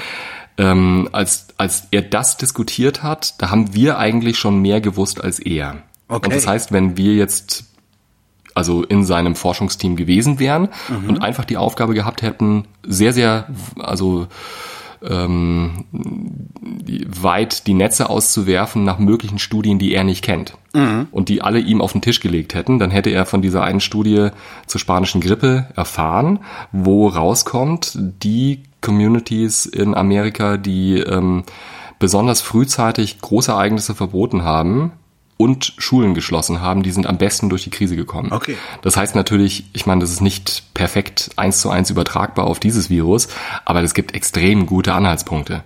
Und er hat halt gesagt, ja, das können sie nur einmal machen und also was eine politische Erwägung ist, keine wissenschaftliche. Da hätte ich auch gefragt, warum eigentlich, ja. Mhm. Ähm, und eigentlich wissen wir gar nicht, dass das funktionieren würde. Und dann hat ihm halt eine Kollegin aus Amerika, ich weiß nicht, wer das war, hat er glaube ich nicht genau gesagt, aber die hat ihn dann diese Studie, die wir schon kannten, zugeschickt und die hat er dann das nächste Mal besprochen am nächsten Tag. Er hat gesagt, er hätte er sich geirrt und jetzt ist er dann doch dafür, dass die Schulen geschlossen werden. Und da sieht man mal, wenn jetzt ähm, nicht nur er dort gesessen hätte, sondern äh, er beispielsweise einen gemeinsamen Podcast gehabt hätte mit äh, Herrn Kekulé, was ja. also aus heutiger Sicht undenkbar ist, weil die ja. offensichtlich sich hassen. Das weiß ich gar nicht ja. mal, ob die sich hassen die ich weiß es gar nicht mal. Naja, auf jeden also, Fall hat ja Drosten schon ziemlich dünnhäutig reagiert und äh, Kekulé ist so ein ist ein Medienvirologe. besonderer, ja, so ein bisschen Medienvirologe. Und ähm, was man ihm vorwirft in der wissenschaftlichen Community ist ja auch, dass er nicht aktiv forscht. Mhm. Das, also er hat ja mal angefangen, wirklich sehr, sehr erfolgversprechend, hat auch Studien gehabt in Nature und so weiter, ne? Und hat dann diesen Ruf nach Halle bekommen und ähm, ja, offensichtlich. Seitdem weiß keiner mehr so genau, was der eigentlich macht den ganzen Tag, ne? Ja, so die Chemie hat nicht gen, genau gepasst. Dann hat er irgendwie offensichtlich bestimmte, also sein Berufungsmittel hat er nicht ausgezahlt bekommen in der Höhe, wie er meinte, dass er darauf Anspruch hat oder irgendwie so. Das sind alles Dinge, die stehen in Zeitungen. Ne? Ja, Auf ja, jeden ja. Fall sagt man halt, der hängt nur in München rum und äh, macht eigentlich über seine Firma irgendeine Art von Pandemieberatung. Ja. Und ja, so das ist natürlich auch, so sieht's auch für, für so Laien wie mich aus. Ja. Hm. okay. Also wichtig ist halt die Frage natürlich, äh, wenn du jemanden in so eine Position hiefst, was willst du damit erreichen? Und ich glaube, dass es äh, gut ist, wenn man nicht nur Wissenschaftler hat, die sich hochgradig spezialisieren und an der Forschungsfront sind, sondern dass man jemanden hat wie Kekule, der eine völlig ähm, andere Aufgabe, also sich gewählt hat, nämlich mhm. wissenschaftliche Erkenntnisse, die er nicht selber erzielt hat, sondern die er halt äh, nimmt aus der Literatur, zu popularisieren und dann eben aber auch in einer Situation, wo er beispielsweise dann die Bundesregierung beraten würde, ähm, zur Hand hat. Und da würde ich vermuten mittlerweile, dass er zumindest in der frühen Phase der Pandemie besser in die Situation eingearbeitet war als Drosten, der in erster Linie eben Virologe ist und sich halt mit Coronaviren extrem gut auskennt ähm, das ist halt eine andere Frage. Ich meine, das ist extrem wichtig und wertvoll, ähm, äh, also für sich genommen, aber es ist nur ein Puzzlestück. Aber mit der Diversifizierung des Denkvorrates hat das tatsächlich wenig zu tun, was wir hier gerade besprechen. Ne? Ja. Nee, das stimmt, ja. Aber ähm, ich, ich würde mal sagen, also wenn, wenn man viele Kekules hat, also ja. so Wissenschaftserklärer, ja. dann hat man natürlich diesen spezifischen Denkvorrat auch also den einzelne Wissenschaftler erzeugen, gut diversifiziert. Mhm.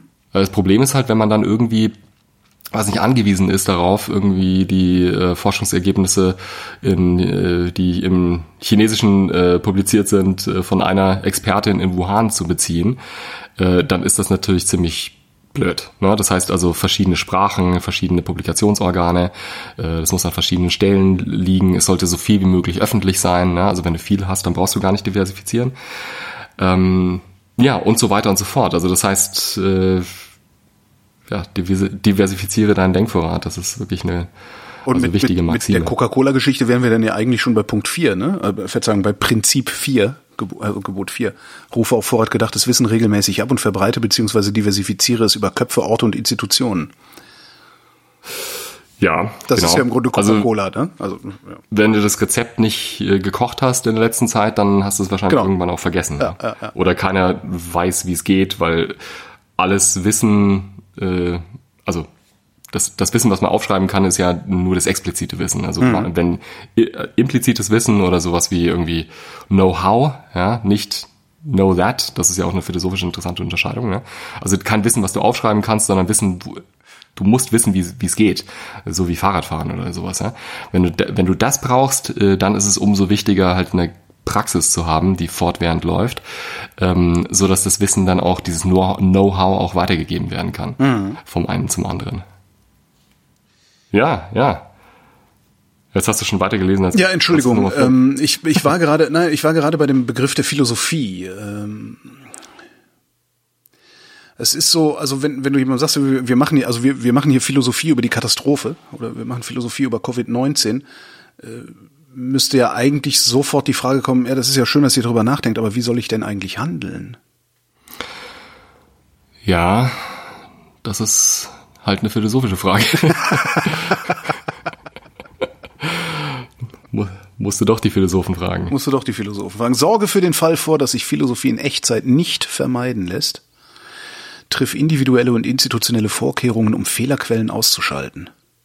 Mhm. Ähm, verbindest du damit was? Ich überlege, Mit Blick auf die aktuelle Pandemie? Sorge für den Fall vor, dass sich Philosophie in Echtzeit nicht vermeiden lässt. Ach so, ja, äh, das ist der Plan B. Genau, also das ist ja, wenn die Bundesregierung, also ich muss jetzt, ich muss für die Zukunft muss ich davon ausgehen, dass die Bundesregierung ähm, nicht in der Lage oder willens ist, äh, mich mit Masken zu versorgen. Also werde ich mir hier einige einlagern. Ach so, nee, das ist nicht, was es heißt. Das also ist wir nicht, unterstellen jetzt keinen keinen bösen Willen, sondern wir wir wir haben eine Situation, in der Herr Spahn gerade gesagt hat, ähm, wir werden uns, wenn das Ding rum ist, viel verzeihen müssen. Ja. Ja, das hat er jetzt gesagt und das heißt, äh, das Kind liegt im Brunnen. Mhm. Was machen wir jetzt? Naja, ähm, wir sollten dann wenigstens so schnell wie möglich daran gehen, um unsere Institutionen so einzurichten, dass sie, wenn dieser Fall eingetreten ist, ja, äh, wenigstens die Informationen schnell übermitteln können. Mhm. Also das heißt zum Beispiel, also ganz praktisches Beispiel, die ähm, täglichen Meldefälle, die das RKI erfasst. Ja. Die kommen das, irgendwo auf einem Faxgerät an. Genau, wenn überhaupt, ja. Und ja. werden durchtelefoniert. Also genau und sowas ist mir das also, nicht richtig klar. Nee, mir auch nicht. Ich, ich, hätte erwartet, dass sämtliche Gesundheitsämter der Bundesrepublik Deutschland eine einheitliche Datenbanksoftware verwenden ähm, und wirklich jederzeit über alles informiert sind, was da so passiert. Das, ich, mich hat sehr erschüttert, festzustellen, dass das nicht so ist. Ja. Genau, ja. Wir haben auch ähm, relativ früh versucht, Daten darüber zu bekommen, wie die Altersverteilung der hospitalisierten Patienten, ja. Patienten ist. Ist wichtig, weil dann weißt du, wie viele von denen werden wahrscheinlich versterben und wie drastisch ist das im Moment einzuschätzen. Und ähm, haben dann Kontakt aufgenommen beim deutschen interdisziplinären Verband für Intensivmedizin oder irgendwie DIVI heißen die. Mhm. Ähm, also da kann man die äh, die kann man anrufen oder kann eine E-Mail schreiben. Und ähm, die wollten auch gerne helfen, aber die sagten, diese Daten gäbe es nicht. Wahnsinn. Es ist, es ist, es ist 2020. Ich, ich meine, wenn man überlegt, was, was. Warum hatten die die Daten nicht? Ähm, zum einen gibt es natürlich Probleme bei der Erfassung. Also das, äh, ja, auf dem Formular ist nicht vorgesehen, dass man diese Angaben erfasst. Aber zum anderen, du darfst es auch nicht wenn die Patienten nicht explizit zugestimmt haben und stimm mal zu, wenn du da an einem Beatmungsgerät mhm. liegst. Mhm. Das ist nicht denkbar. Ja? Aber dann werden halt deine Daten nicht verarbeitet. Und das ist auch eine Frage, ob wir ein Datenschutzrecht äh, haben wollen, was in, äh, uns in einer Katastrophensituation handlungsunfähig macht. Ja. So würde ich sagen, müssen das wir mal drüber reden. wir philosophieren müssten, ja. Hm. Genau, und ähm, wenn man, ähm, also wenn man in einer Situation, oder ja, wenn wir in, also wir können ja vorhersehen, dass äh, Situationen wie die jetzige mit Covid-19 äh, sich wiederholen werden. Also es werden Situationen eintreten, wo wir in Echtzeit philosophieren müssen. Und dann sollten wir jetzt schon vorbereiten, beispielsweise durch Modifikation des Datenschutzrechtes, würde ich jetzt mal vorschlagen, oder auch durch äh, die Veränderung der Meldepraxis, ähm, dass wir die in, ja gewährleisten, dass wir die Informationen am richtigen Ort äh, zur richtigen Zeit haben.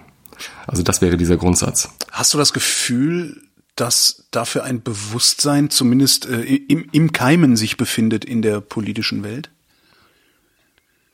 Ja, ähm, aber nur mit Blick auf diese Fragen jetzt. Also das Problem ist, dass ähm, man sich, wenn Dinge noch nicht passiert sind, mhm. sehr hart erarbeiten muss, dass Leute das ernst nehmen, dass das passieren kann. Ähm, das ist auch ein Denkfehler, den wir im Buch beschreiben. Ähm, das ist der sogenannte Truthahn-Fehlschluss. Der Truthahn-Fehlschluss, den kenne ich noch nicht. Der Truthahn-Fehlschluss, also der, der, der Truthahn, der beim Bauern wohnt, also es ist ein Mast-Truthahn, der ah, für okay. weiß nicht, Thanksgiving oder Weihnachten oder was auch immer gemästet wird.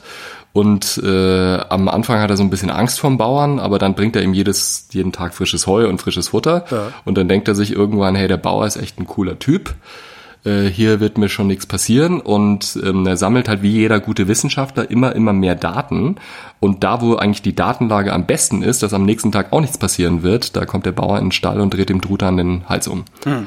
Und das ist die gleiche Situation, äh, die ja äh, also eingetreten war ähm, durch diese aktuelle Krise. Also wir haben es zu tun mit der Schwierigkeit, dass äh, ja Katastrophenrisiken sich so über die Zeit hinweg ähm, aufsummieren. Ja. Das also ja, stimmt. so der, der, der, der, beim Aktienmarkt. Der, der Asteroideneinschlag kommt immer näher, der Vulkanausbruch kommt immer näher, weil das ist alles noch nicht passiert. Ähm, ja.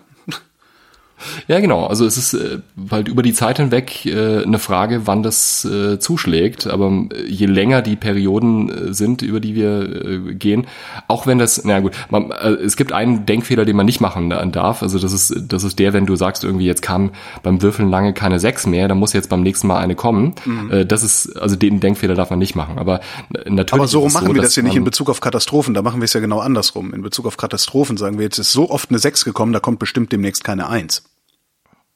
ja, genau, das ist der, der, der, der gegenteilige äh, Fehler vielleicht oder der, was ich spiegelbildliche. Ja, und also äh, klar, es ist jetzt äh, natürlich davon auszugehen, dass wir äh, uns besonders gut auf ähm, also Pandemierisiken vorbereiten und dann vielleicht äh, kommt die Heuschrecken wie Klimawandel ja, oder so, ja. oder, oder Heuschreckenflagen, genau, also die Frösche fallen vom, vom Himmel oder wie war das?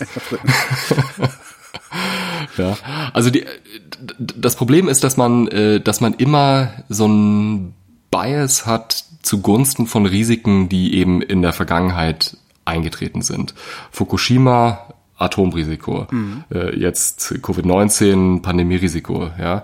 Ähm, Wenn es irgendwo mal, weiß nicht, eine Flutkatastrophe gibt oder irgend sowas oder besonders, äh, besonders viele Dürren oder irgendwie sowas und Leute dann verhungern, dann halt wieder Klimawandel und so weiter. Ne? Und wichtig ist halt, dass man versucht, das in den Blick zu nehmen, bevor Dinge passieren. Das ist aber gar nicht das so einfach. Ne? Du bräuchtest eigentlich einen Think Tank, der den ganzen Tag nichts anderes macht, als sich Katastrophenszenarien zu überlegen. Ja, genau. Ja, das gibt's, aber die Leute sind natürlich nicht so personell er beliebt, ja, und äh, aber auch nicht so gut ähm, personell bestückt. Also beispielsweise was die Digitalisierung angeht. Ich meine, da müssten ja nonstop Leute auch äh, daran arbeiten, diese Sicherheitsprobleme zu klären. Gibt's natürlich, ja, aber gibt eben nicht so viele und äh, ja, also wenn die gesamte, sag ich mal, elektronische Welt von, von einem Virus befallen wird, äh, dann haben wir auch ganz andere Arten von Problemen. Also nicht nur das Problem, dass wir uns jetzt zum Beispiel nicht unterhalten können, mhm. äh, sondern äh, die gesamte Stromversorgung würde zusammenbrechen, dann würde, würden bestimmte ähm, Versorgungsgüter könnten nicht mehr produziert werden, die ganzen Lieferketten würden einbrechen und so weiter. Ne? Das ist dieses ähm, Blackout-Szenario, was auch ein großes Risiko ist. Ja, das darf man nicht unterscheiden, äh, äh, unterschätzen. Ja, also zumindest Leute, die ähm, sich damit befassen, halten das für ein sehr reales Risiko, dass ein, dass ein Blackout kommen könnte in den nächsten fünf oder zehn Jahren. Mhm. Also es gibt sogar Leute, die sagen, das ist absolut äh, unausweichlich. Ja, das sind die Prepper, aber ähm, wie, wie würde dieser Blackout vonstatten gehen? Also was, was würde passieren? Es gibt, naja, also die Frage ist eher, was, was, was muss alles nicht passieren, damit er nicht kommt? Ähm, wenn du dir überlegst, ich meine, es müssen so viele Dinge funktionieren, ja. damit die Stromversorgung alleine nicht zusammenbricht mhm. oder die Internetversorgung. Ähm, das sieht man ja alleine daran, dass, ähm, also wenn man jetzt irgendwie, weiß nicht, äh, bei der Telekom mal anruft, wenn man da irgendwie also in der unglücklichen Lage ist, bei denen einen, einen Vertrag zu haben und, äh, und sagt, ich habe kein Internet, ja, dann sagen die, hm, das könnte jetzt irgendwie da und daran liegen. liegen. Wir haben jetzt unsere Leute rausgeschickt, um zu scha äh, schauen, bei welchem Knotenpunkt das äh, passiert sein könnte. Ja, es gibt halt äh, zigtausende Knotenpunkte in dem Umkreis, wo du liegst. Ähm, und das könnte jeder beliebige sein. Und ständig fällt irgendwas aus und ständig wird irgendwo was nachgebessert. Und die Tatsache, dass überhaupt irgendwas funktioniert, ist eigentlich fast ein Wunder. Und äh, natürlich kann es sein, dass es äh, also Dinge Oder gibt, die ja der Hackerangriff, der berühmte. Ne? Der Hackerangriff, ähm, ganz viel anderes auch. Ja, ich meine, also im, Blick auf die auf die äh, Viruspandemien, äh, das wäre auch absolut denkbar gewesen, dass irgendwas anderes so ausbricht, Ebola beispielsweise. Ne? Also da hatten wir gewissermaßen äh, Glück in Anführungszeichen durch die ähm, also Eckpunkte des Virus, äh, dass es halt einfach so tödlich ist und dich so schnell ausnockt, mhm. dass du es halt einfach nicht so richtig weit tragen kannst. Also wenn man jetzt in also du würdest nicht irgendwie Gefahr laufen, jetzt in einen Bus einzusteigen bei irgendeiner Fernreise und neben jemandem zu sitzen, der das hat und du könntest dich anstecken und die Person würde gar nichts gemerkt haben, sondern der würde einfach nicht in den Bus einsteigen, wenn er es hat. Und äh, mit dem jetzigen Virus ist es halt anders. Ne? Und äh, es kann auch sein, dass ein Virus also, trivialerweise mutiert, sich da relativ wenig ändert, aber das halt eben diesen, diesen Anpassungsschritt äh, macht und dann halt überhaupt auf den Menschen überspringen kann vom Tier oder es deutlich infektiöser wird. Das sind alles Möglichkeiten, die äh, im Raum stehen. Und es weiß halt keiner, bis bis das passiert ist. Deswegen, also Risiken einzuschätzen ist auch extrem schwierig. Also insbesondere Risiken, die da sind, aber die wir halt ähm, nicht kommen sehen, weil wir das, ja, weil wir halt keine Erfahrung damit gemacht haben. Das sind häufig theoretische Erwägungen, die da mhm. eine Rolle spielen. Ja, wie beispielsweise, ja, also dafür brauchst du halt Herrn Drosten. Ja, wie ist dieses Virus eigentlich aufgebaut? Wie mutationsfreudig ist es? Ähm, wie hoch ist die Wahrscheinlichkeit, dass es jetzt von was auch immer, Pangolin oder irgendwas Fledermaus auf einen Mensch übergeht? Ja, irgendwann kommt es äh, dazu. Es gibt ja auch Forschungen darüber, welche beispielsweise äh, Coronaviren und auch andere Viren es bei Fledermäusen gibt mhm. und wie die mutieren und wie hoch dann die Wahrscheinlichkeit ist, dass äh, das auf einen Menschen übertragen werden kann. Und da gibt es äh, also einige Alarmsignale. Was heißt das, also was bedeutet das für den, für den ähm, Katastrophenethiker? Also, oder anders gefragt, das bedeutet, wie gehst du damit eigentlich um? Ähm, naja gut, also man kann als Bürger natürlich nicht so wahnsinnig viel machen, aber eine Ja, du kannst jetzt irgendwie eine Sache, die wir, 100 FFP3-Masken im Keller stapeln zum Beispiel. Na, das könnte man vielleicht machen, ja, aber äh, also eine, vielleicht eine vernünftige Strategie wäre, dass man bestimmte Fragestellungen, die halt ähm, politisch diskutiert werden sollte, höher auf die Agenda setzt. Also für jemanden, der sich mit Ethik auseinandersetzt, ähm, warum nicht im Moment äh, mit Pandemierisiken und Tierethik befassen? An dieser Schnittstelle gibt es ziemlich viel zu sagen und was wir ja jetzt beispielsweise auch gesehen haben, ist ähm, also bei der, äh, also in diesen äh, Zerlegehallen ähm, von Tönnies, mhm. äh, da hat sich halt das rasend schnell ausgebreitet, dieses Virus. Wenn man da ein Erstübertragungsereignis hat, ähm, also wo das, äh, wo ein äh, tierisches Virus auf einen Menschen übergeht, äh, dann wäre natürlich mit einem ähnlichen Szenario zu, äh, zu rechnen. Und es ist jetzt nicht ausgeschlossen, dass auch sowas passiert. Also ich kriege immer den Einwand, ja, aber das war ja ein Wet Market und so und das ist ja was ganz anderes. Ne? Also da werden ja die Tiere aus der Wildnis genommen und in Käfige getan und äh, werden dann äh, dort lebend auch angeboten und dann erst auch nach Kauf geschlachtet. ähm, das ist natürlich eine andere Situation. Also äh, bei, bei, bei Tönnies, äh, das sind ja äh, reine Nutztierbestände, äh, die auch keine Wildtiere gesehen haben vorher. Naja, aber die haben halt auch Viren mhm. und äh, die muss man ständig überwachen, wie die mutieren und je mehr Nutztiere es gibt, desto mehr Virusmasse hat man natürlich auch und desto mehr man hat, desto mehr äh, mutieren die auch. Und äh, es ist da auch nur eine Frage der Zeit, bis da äh, auch mal ein äh, Risiko äh, sich materialisiert. Und die Viruserkrankungen sind auch nur eine mögliche Art von, äh, von Risiko. Also es gibt ja immer noch die Bakterien, man hat so viel ähm, Antibiotika äh, in der Massentierhaltung. Ähm, das kann natürlich auch dazu führen, dass äh, man so einen Superbug äh, ja, ja. kreiert. Das ist ein weiteres Risiko. Wir hatten prionenbasierte Erkrankungen, BSE. Ne?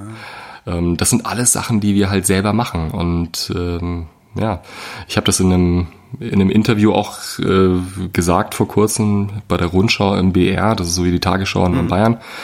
Ähm, und ja, also die, die Zuschriften, die ich daraufhin bekommen habe, na, ich äußere mich ja äh, gerne zu kontroversen Themen.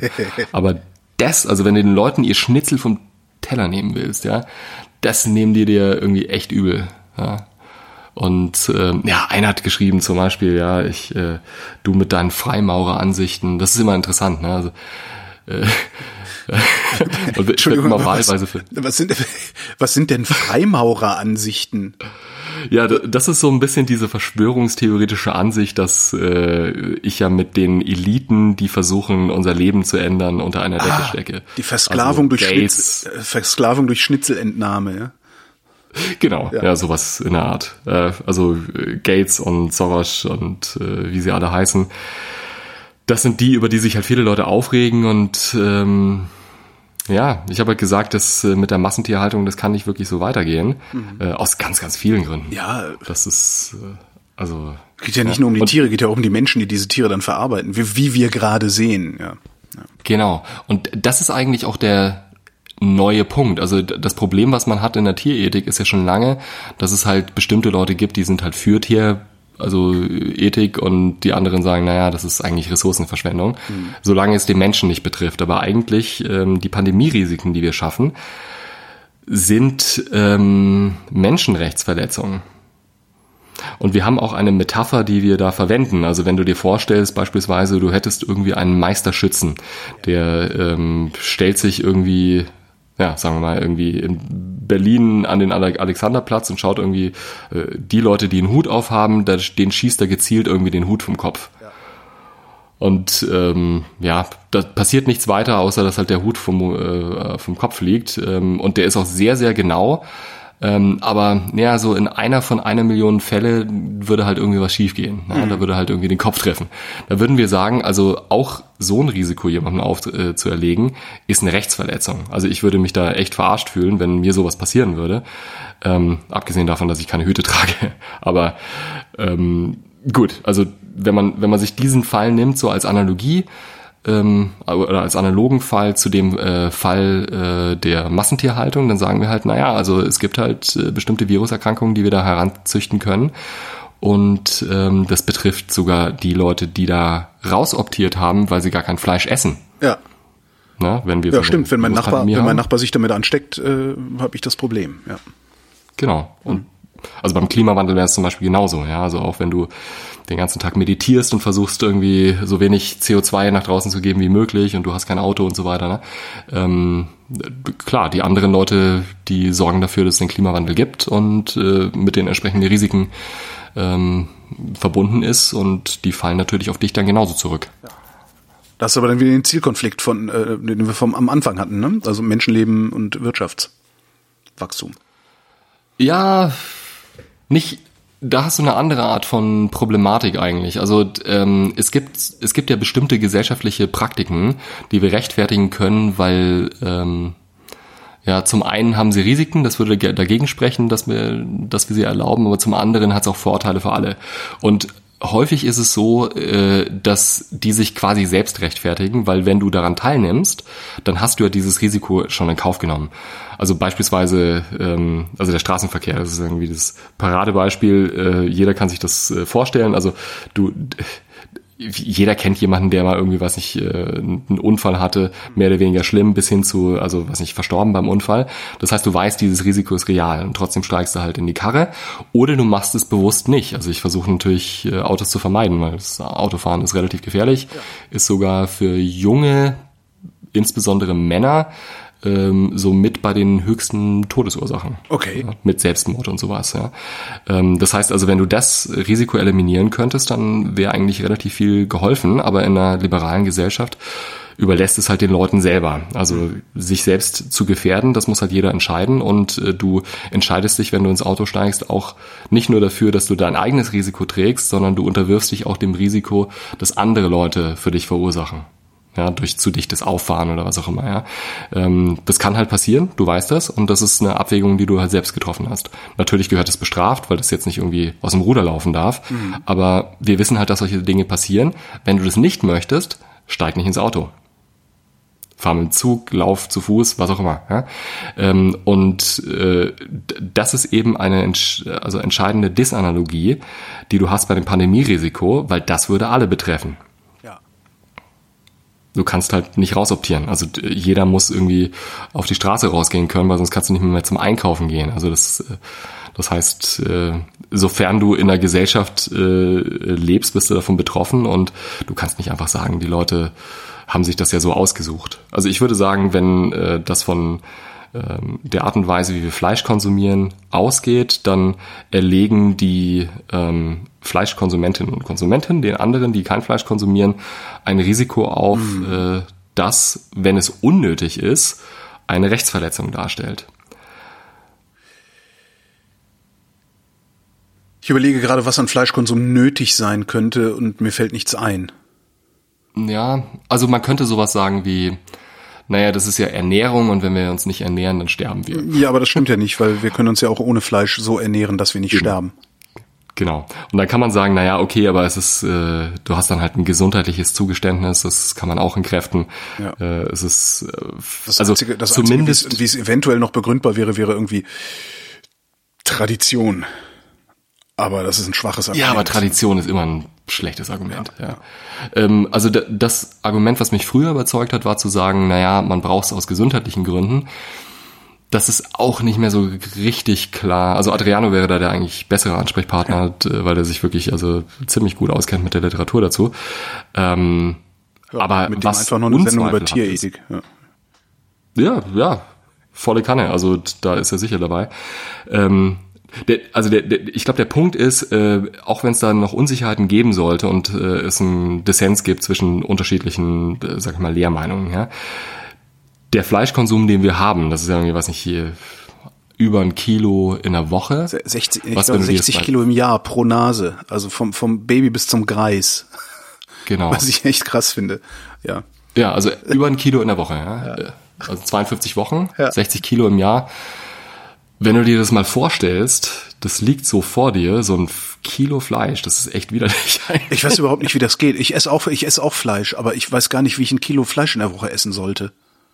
Ja, ich auch. Und das würde ja bedeuten, für dich und für mich und für die ganzen Vegetarier und so weiter, ne, ja. die sind ja es gibt so irgendjemanden, der ist null. Es gibt irgendjemanden, der isst halt 180 Kilo im Jahr. Ja.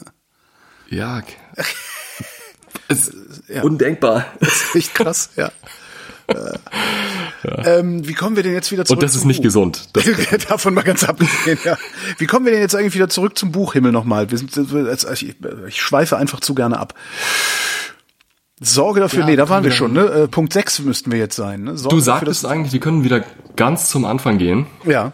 Du sagtest ja, äh, du hangelst dich gerne am Inhaltsverzeichnis. Im ja. Und das könnten wir machen. Aber da sind wir ja schon. Wir sind ja schon am Ende quasi. Mm -mm. Wie gehen wir mit der Katastrophe? Genau, wir, wir haben den Anfang übersprungen und wir sind direkt zum Ende gegangen. Aber was im Buch drin steht, ist vielleicht doch eine gute Idee zu erklären. Ja, mach mal. Ähm, nämlich, also die erste Frage, die du ja gestellt hast, war irgendwie, warum eigentlich Philosophen? Ja. Was ist der Beitrag der Philosophie? Das erklären wir im ersten Teil und sagen dann sowas wie, naja, also äh, Philosophie hat irgendwie die Rolle, beispielsweise Kriterien aufzustellen für praktische Entscheidungen. Ja. Das ist die praktische Philosophie.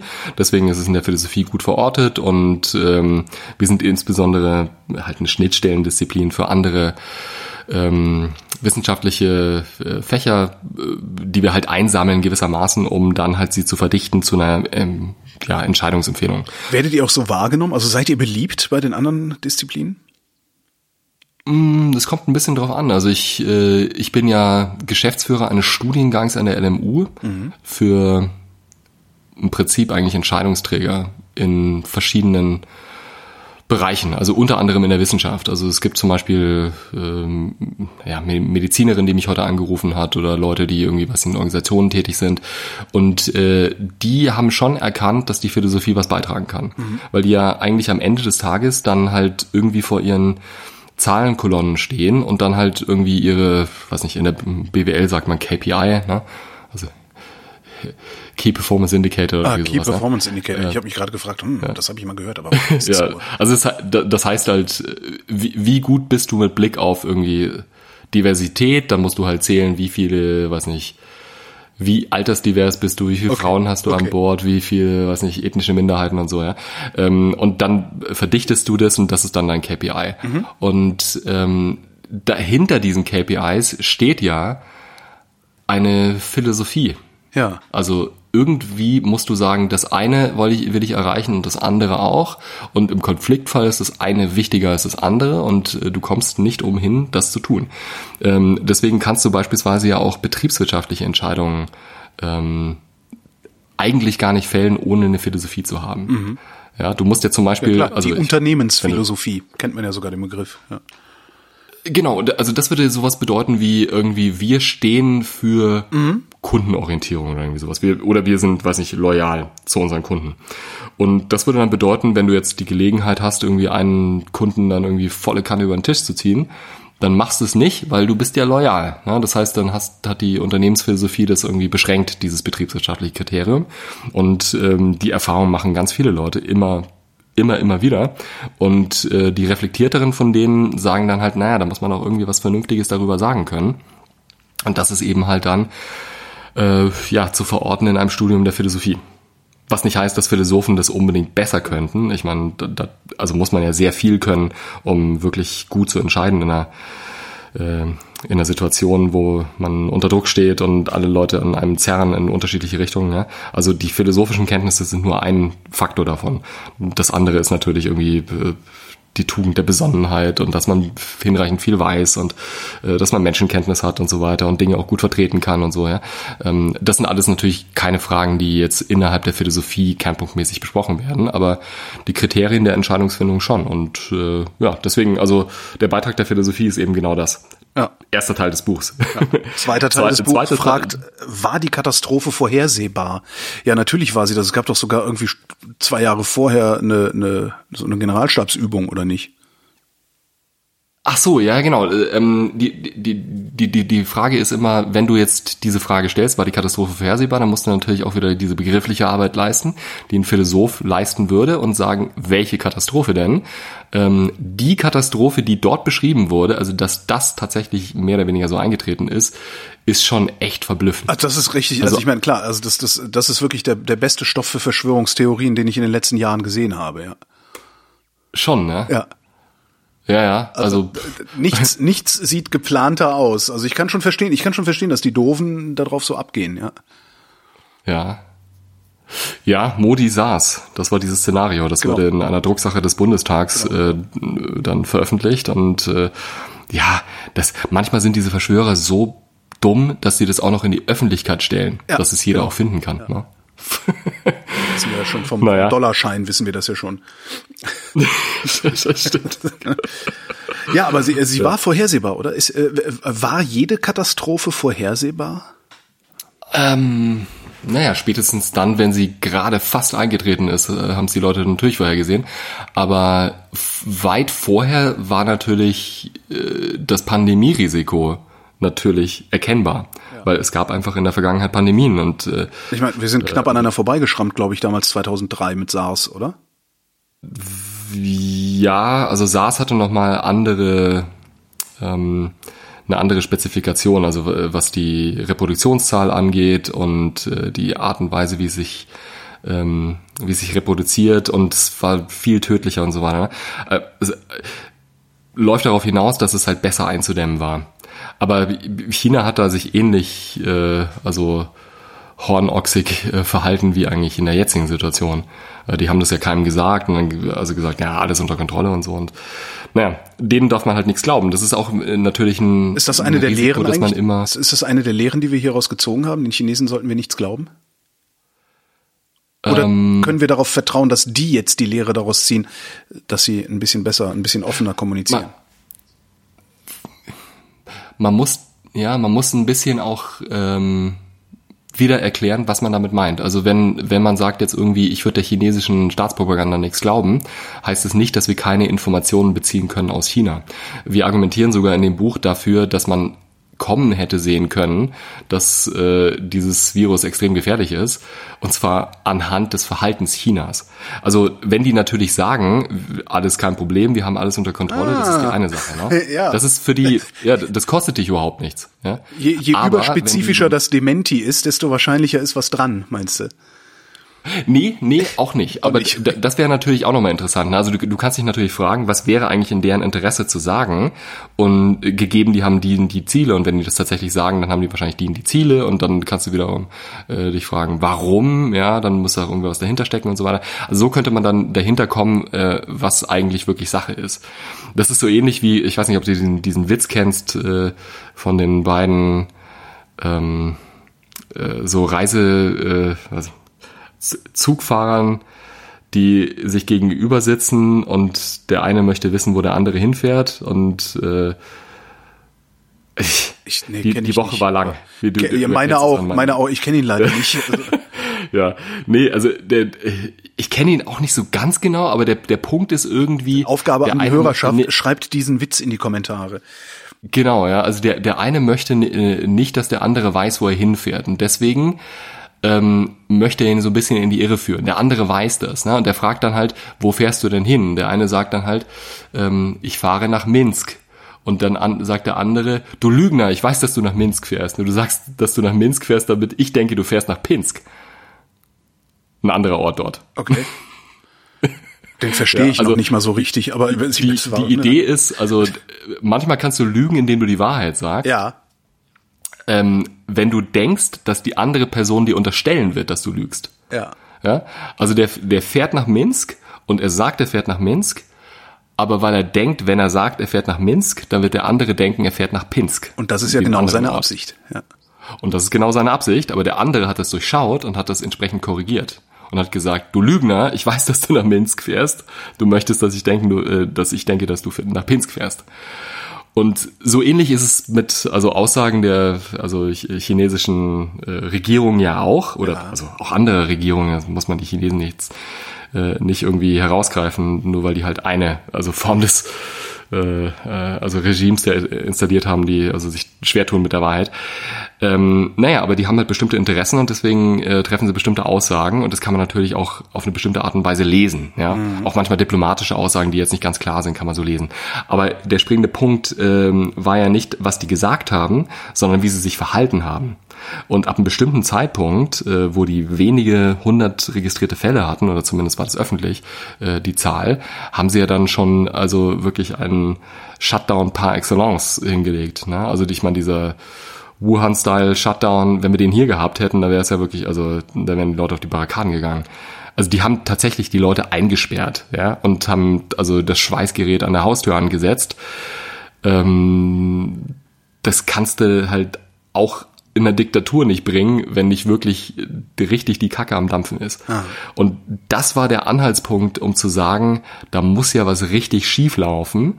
Äh, Die haben das Virus offensichtlich nicht unter Kontrolle. Sonst würde man ja einfach sagen, setzt euch mal eine Maske auf, wenn ihr krank fühlt, Ja, bleibt zu Hause und so weiter. Ne? Wie lange Und- haben wir eigentlich gebraucht, um also um, um ab dem ab dem Moment, wo sie Wuhan dicht gemacht haben, zu sagen, hier Moment mal, da läuft was, äh, also vielleicht sollten wir auch reagieren. Waren wir schnell? Naja, die Medien haben das schon registriert, es wurde auch darüber berichtet. Äh, Wir haben ja dann auch, äh, na, Klaus Kleber hat ja dann erklärt, ganz schön im Heute-Journal, das ist, das ist ja eine ziemliche Leistung, so ein Notkrankenhaus zu bauen in der Woche. Äh, Da könnten wir uns mal ein Beispiel nehmen, aber das war alles irgendwie so aus der Beobachterperspektive. Eigentlich ist nicht wirklich viel passiert, was man zum Beispiel äh, Trump ja, ne- also Trump ist ja auch so eine äh, sehr interessante Gestalt. Nicht deswegen, weil er bestimmte Sachen sagt und bestimmte Attribute hat, was auch interessant ist. Ne? Ich meine, Trump ist natürlich ein Bullshit-Artist äh, par excellence, aber interessant ist eigentlich, wie andere Leute auf Trump reagieren und was man ihm ähm, zugute halten müsste, ist, dass er die Grenzen dicht gemacht hat zu China. Also die Flugrouten wurden einfach teilweise eingestellt und das ist äh, in Deutschland nicht erfolgt. Wir haben das aber gefordert. Also ich habe äh, auch einen, einen Tweet dann abgesetzt und wir haben natürlich auch äh, im Hintergrund ein bisschen das ein oder andere Gespräch geführt. Ähm, ja, wir haben gesagt, die Flugrouten müssten dicht sein. Ja. Zumindest vorläufig. Und äh, kannst du dir vorstellen, was die Antwort war? Gar keine. Äh, doch, zu ah, teuer. Immer. Zu teuer, also schön, ja. Hm?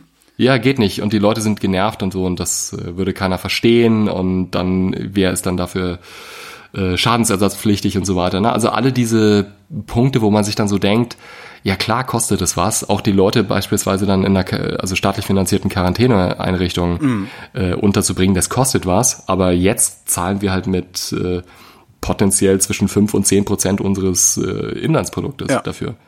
Und das wär, und meinst, denkst du, das wäre billiger gewesen? Eines Jahres. Denkst du, es wäre billiger gekommen am Ende? Ja, natürlich. Okay. Klar. Und ähm, also wenn man sich zum Beispiel auch äh, überlegt, äh, das, das war so eine Sache, die habe ich auch nicht verstanden. Also bei, bei Frau Wopen, die ist ja die, also Vorsitzende des Europäischen Ethikrates. Mhm. Und äh, es gab eine Situation, wo sie in einer Talkshow saß und äh, Herr Meyer Hermann vom Helmholtz-Institut gesagt hat, wir müssen jetzt äh, zumindest ähm, noch erwägen, lokale Lockdowns zu machen. Ähm, immer dann, wenn es hier und da irgendwie ausbricht, dann muss man halt, ja, so wie, wie das halt nach Tönnies äh, äh, passiert ist auch, ne?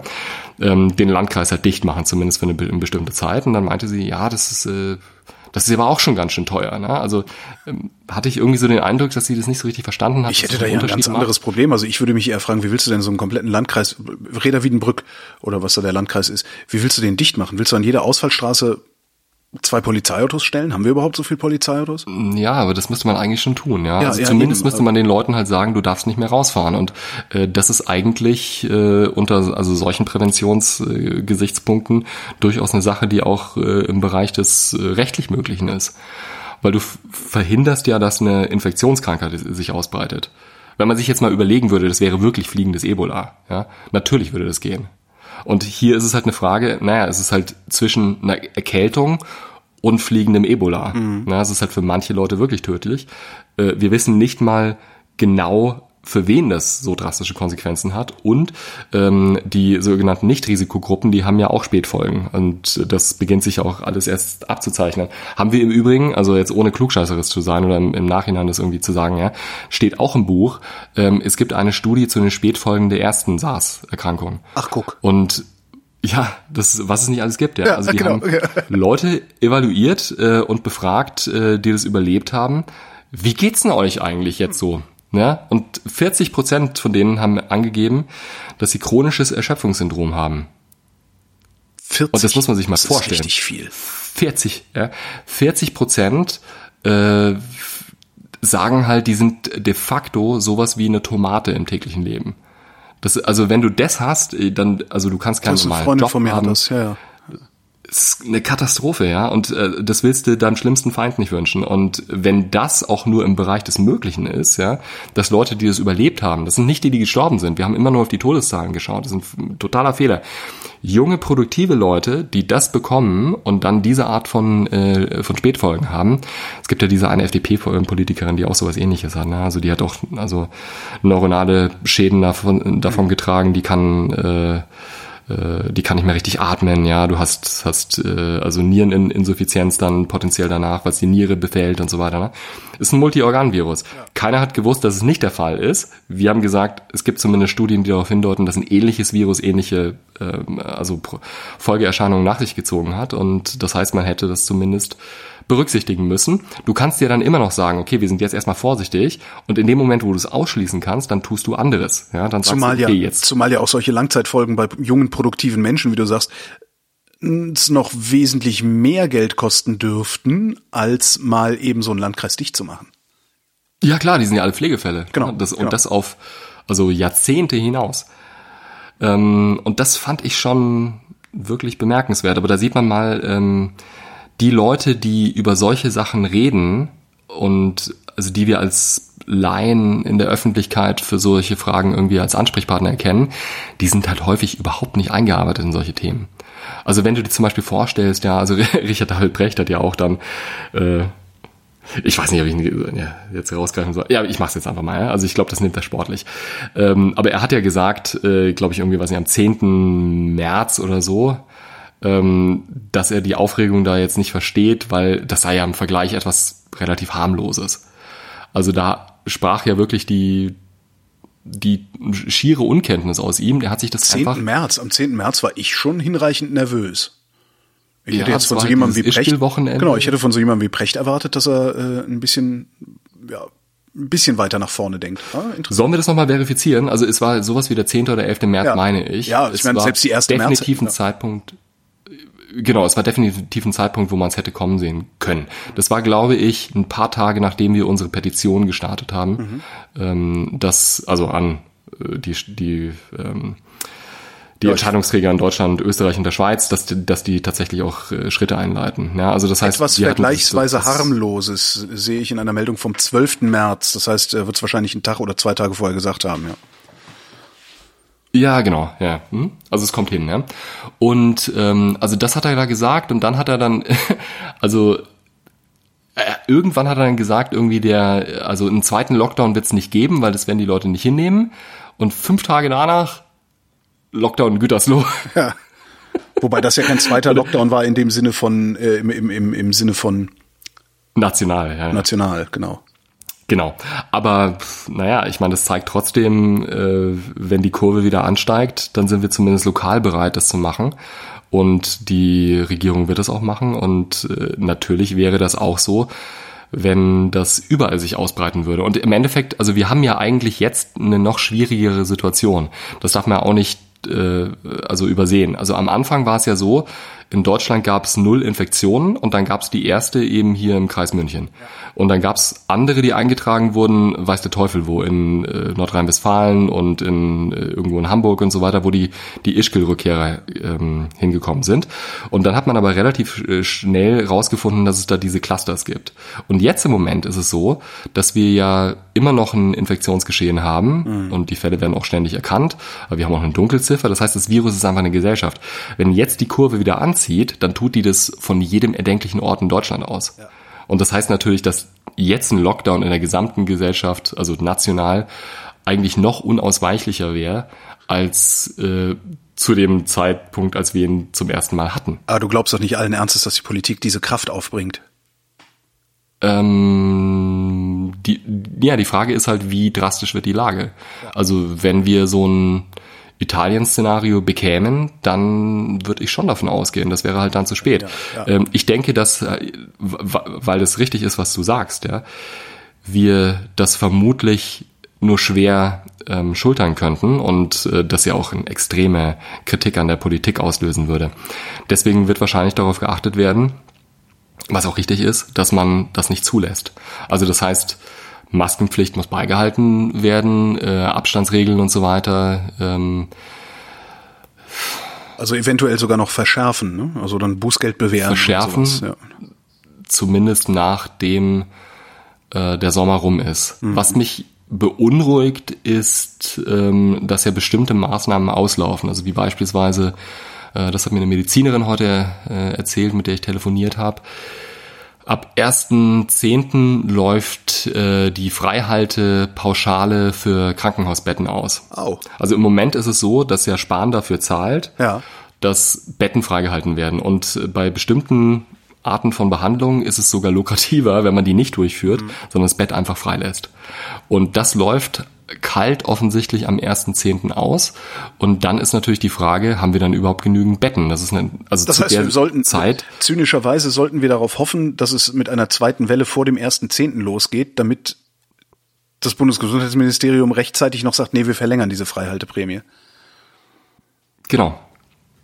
Und abgesehen davon, ich verstehe jetzt auch gar nicht, wa- warum würde man eine pauschale Freihalteprämie überhaupt festlegen? Die müsste ja eigentlich gekoppelt sein an die Zahl der Neuinfektionen. Wenn du null Neuinfektionen hast, dann brauchst du auch also eine vergleichsweise geringe Freihalteprämie. Ne? Also immer mu muss man ein bisschen vorbereitet sein, aber ähm, also auch deswegen, weil du kriegst die Betten natürlich nicht frei, aber äh, es, es gibt sicherlich irgendwie einen mathematischen Wert, der was damit zu tun hat, wie viele Neuinfektionen wir haben. Und wenn die natürlich hochgehen, dann muss dann natürlich die Freihalteprämie hochgesetzt werden und sonst eben runter, ne, damit sich das ökonomisch selbst steuert, wie viele Betten in den Kliniken verwendet werden. Mhm. Zweiter Teil des Buchs. Was wir da eigentlich machen, ist äh, zu sagen, also Katastrophen äh, im Plural mhm. sind einfach vorhersehbar und insbesondere Pandemien weil du kannst in die Geschichte reinschauen, da geben wir ein paar Beispiele dafür. Sowas passiert ständig. Also eigentlich die Tatsache, dass wir jetzt die letzten Jahre ohne sowas äh, ausgekommen sind, äh, ist schon ein ziemliches Wunder historisch betrachtet. Oh. Ähm, äh, zumal man ja auch bedenken muss, äh, dass äh, Pandemien in der modernen Welt, Welt, noch wahrscheinlicher sind als in der alten Welt. Allein weil wir also so schnell um die Welt reisen und unsere Güter und wer weiß, wo sich überall solche Viren verstecken können. Genau. Ne? Ja. Das ist einer von den Faktoren. Ein anderer Faktor ist zum Beispiel, dass wir die, ähm, also die Wildnis äh, total äh, in Schutt und Asche legen ja. mittlerweile. Also wir, wir kommen der Wildnis ran. zu nah. Ja. Mhm. Wir kommen der Wildnis zu nah. Ähm, auch unsere Nutztiere kommen der Wildnis zu nah. Mhm. Also wenn man sich überlegt, irgendwie, weiß nicht, so ein, äh, kaufst dir im Supermarkt so ein argentinisches äh, Rindersteak, das Viech stand äh, wahrscheinlich irgendwie relativ nah am Urwald, weil ja. Urwälder abgeholzt werden ja. und dann hast du natürlich diesen Übergang, wo dann die ähm, Wildtiere dann den Nutztieren über den Weg laufen. Ne? Also die stehen da wirklich am, am Urwaldrand und natürlich kann es da auch zu Übertragungen kommen. Und das ist das, was man natürlich finanziert, wenn man halt so ein Steak kauft.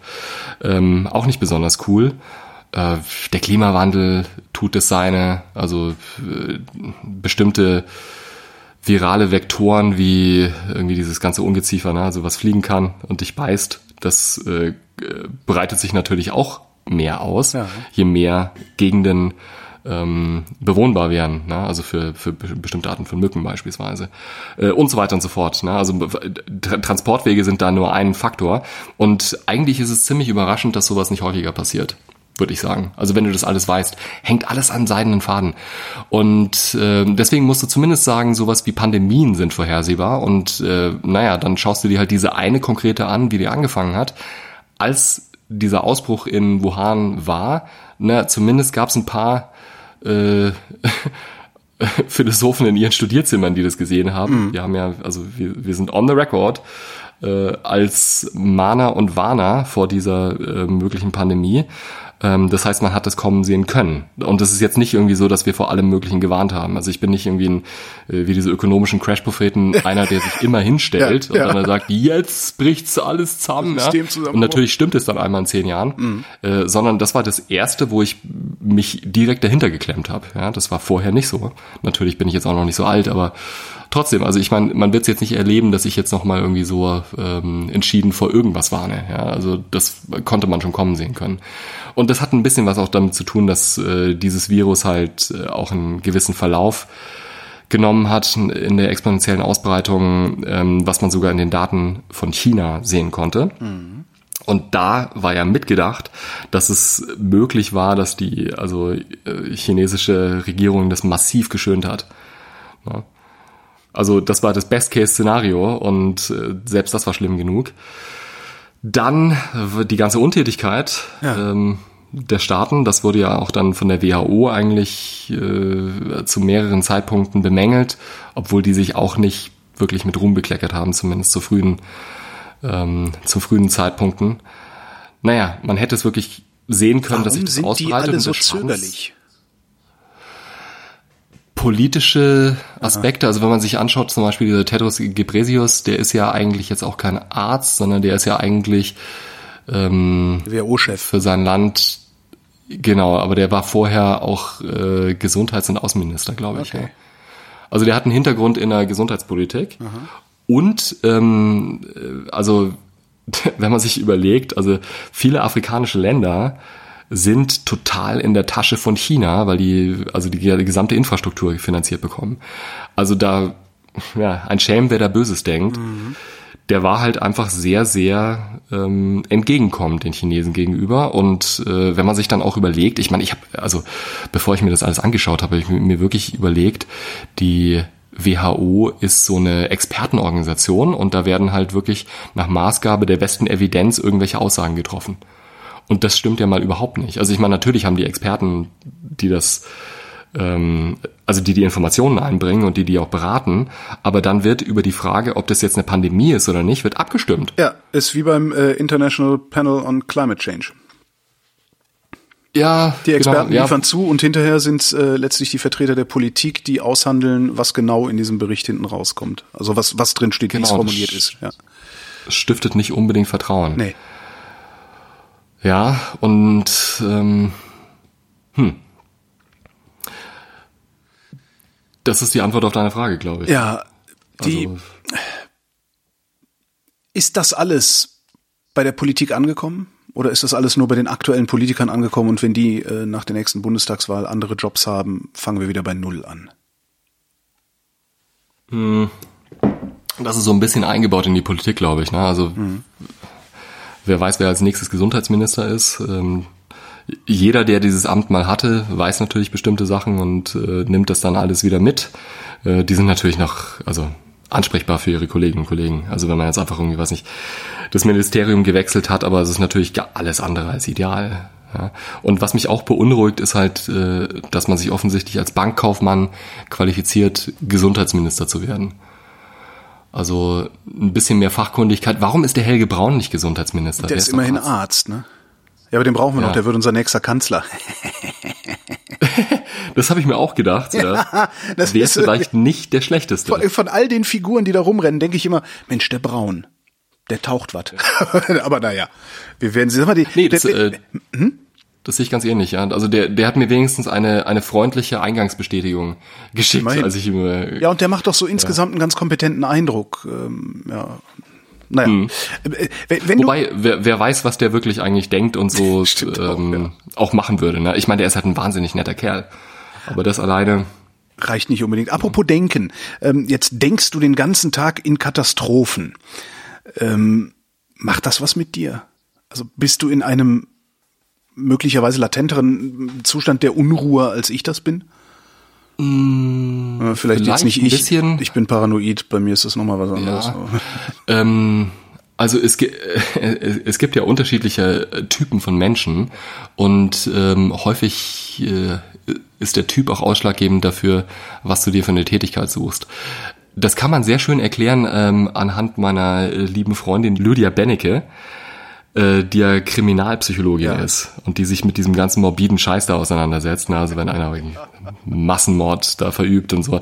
Ja, siehst du halt wirklich, äh, das interessiert sie. Und äh, also mir würde da wahrscheinlich bei dem einen oder anderen Spei übel werden. Mhm.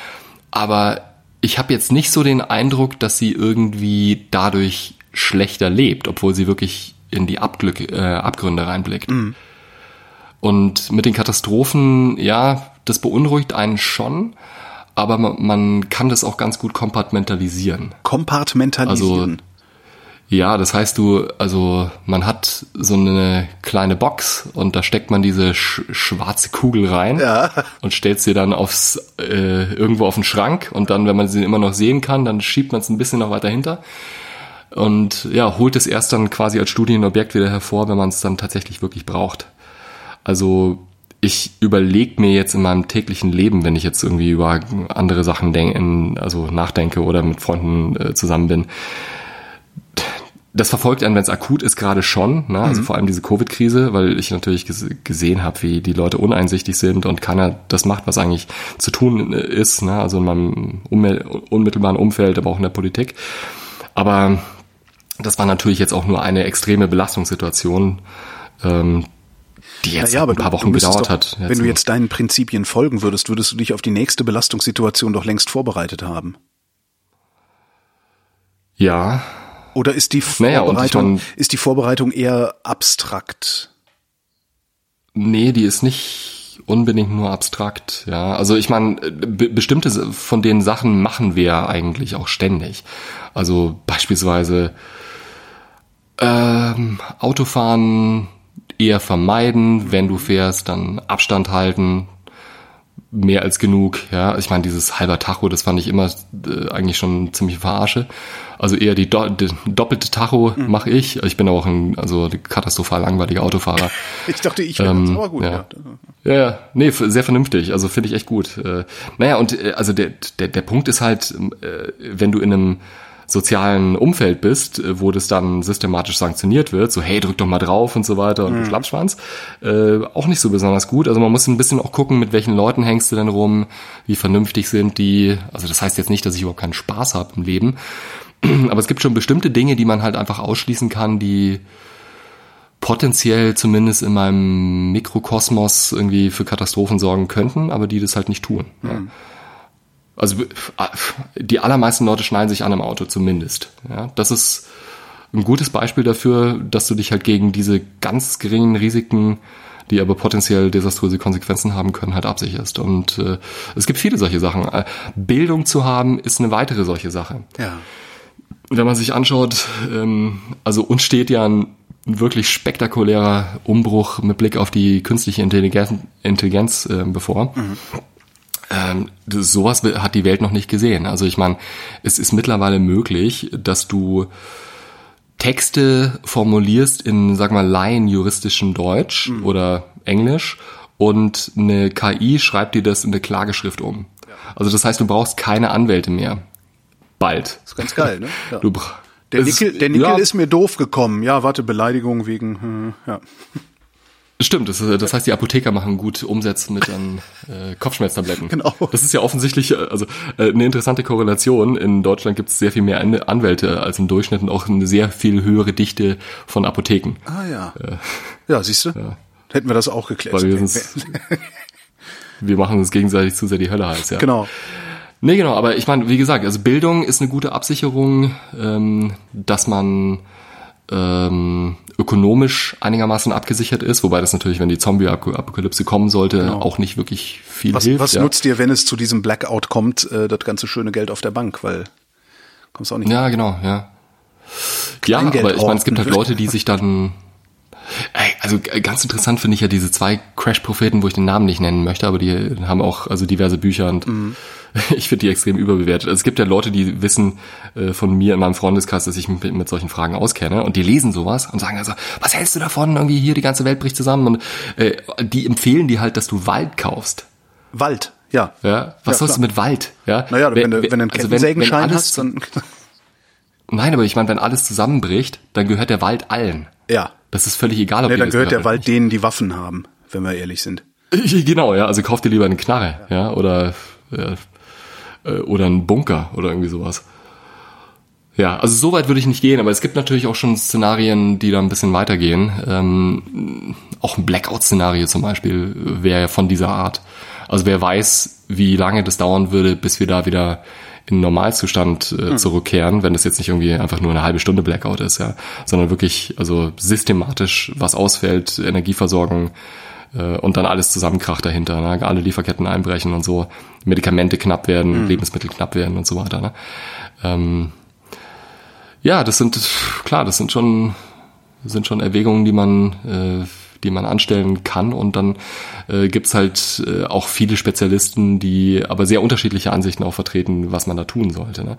Übrigens ja auch in, im sehr gut bürgerlichen ähm, Hintergrund, also wo man das gar nicht vermuten würde. Also eigentlich bei denjenigen, wo die Welt total in Ordnung zu sein scheint, also wo wirklich viel Vermögen in der Familie ist ah. und man sich irgendwie gut auch mal auf den Landsitz abseilen kann, wenn es irgendwie schlecht laufen äh, würde. So wie man das in Schweden ja macht. Ne? Mhm. Die ganzen Leute fahren ja aufs Land im Sommer, um der Pandemie zu entkommen. Ähm, nee, aber es also haben wirklich da Leute, äh, die, von denen ich es gar nicht für möglich gehalten habe, äh, gesagt, irgendwie, äh, ich mache jetzt so auf Homesteading. Und äh, Knarre habe ich mir schon gekauft, dann kann ich, kann ich zur Not irgendwie. Ja, die haben halt am meisten zu verlieren. Zum Nachbarn gehen.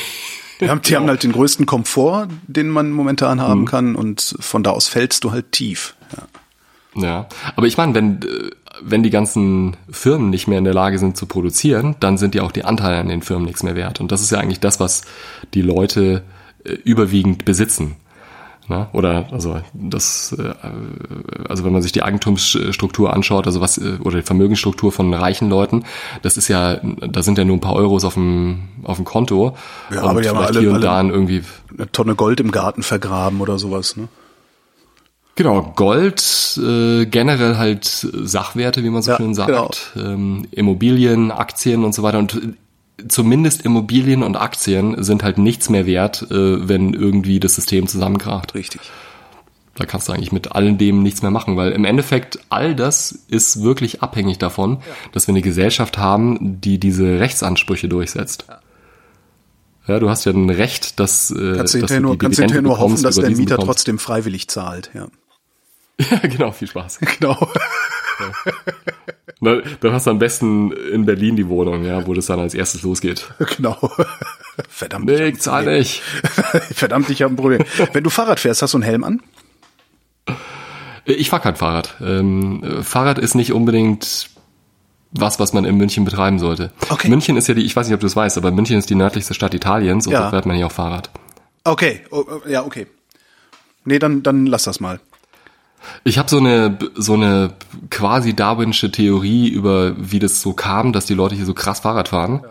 Am Anfang war es ganz normal und dann haben sich halt die aggressivsten gegen die weniger aggressiven durchgesetzt und die sind als einzige übrig geblieben.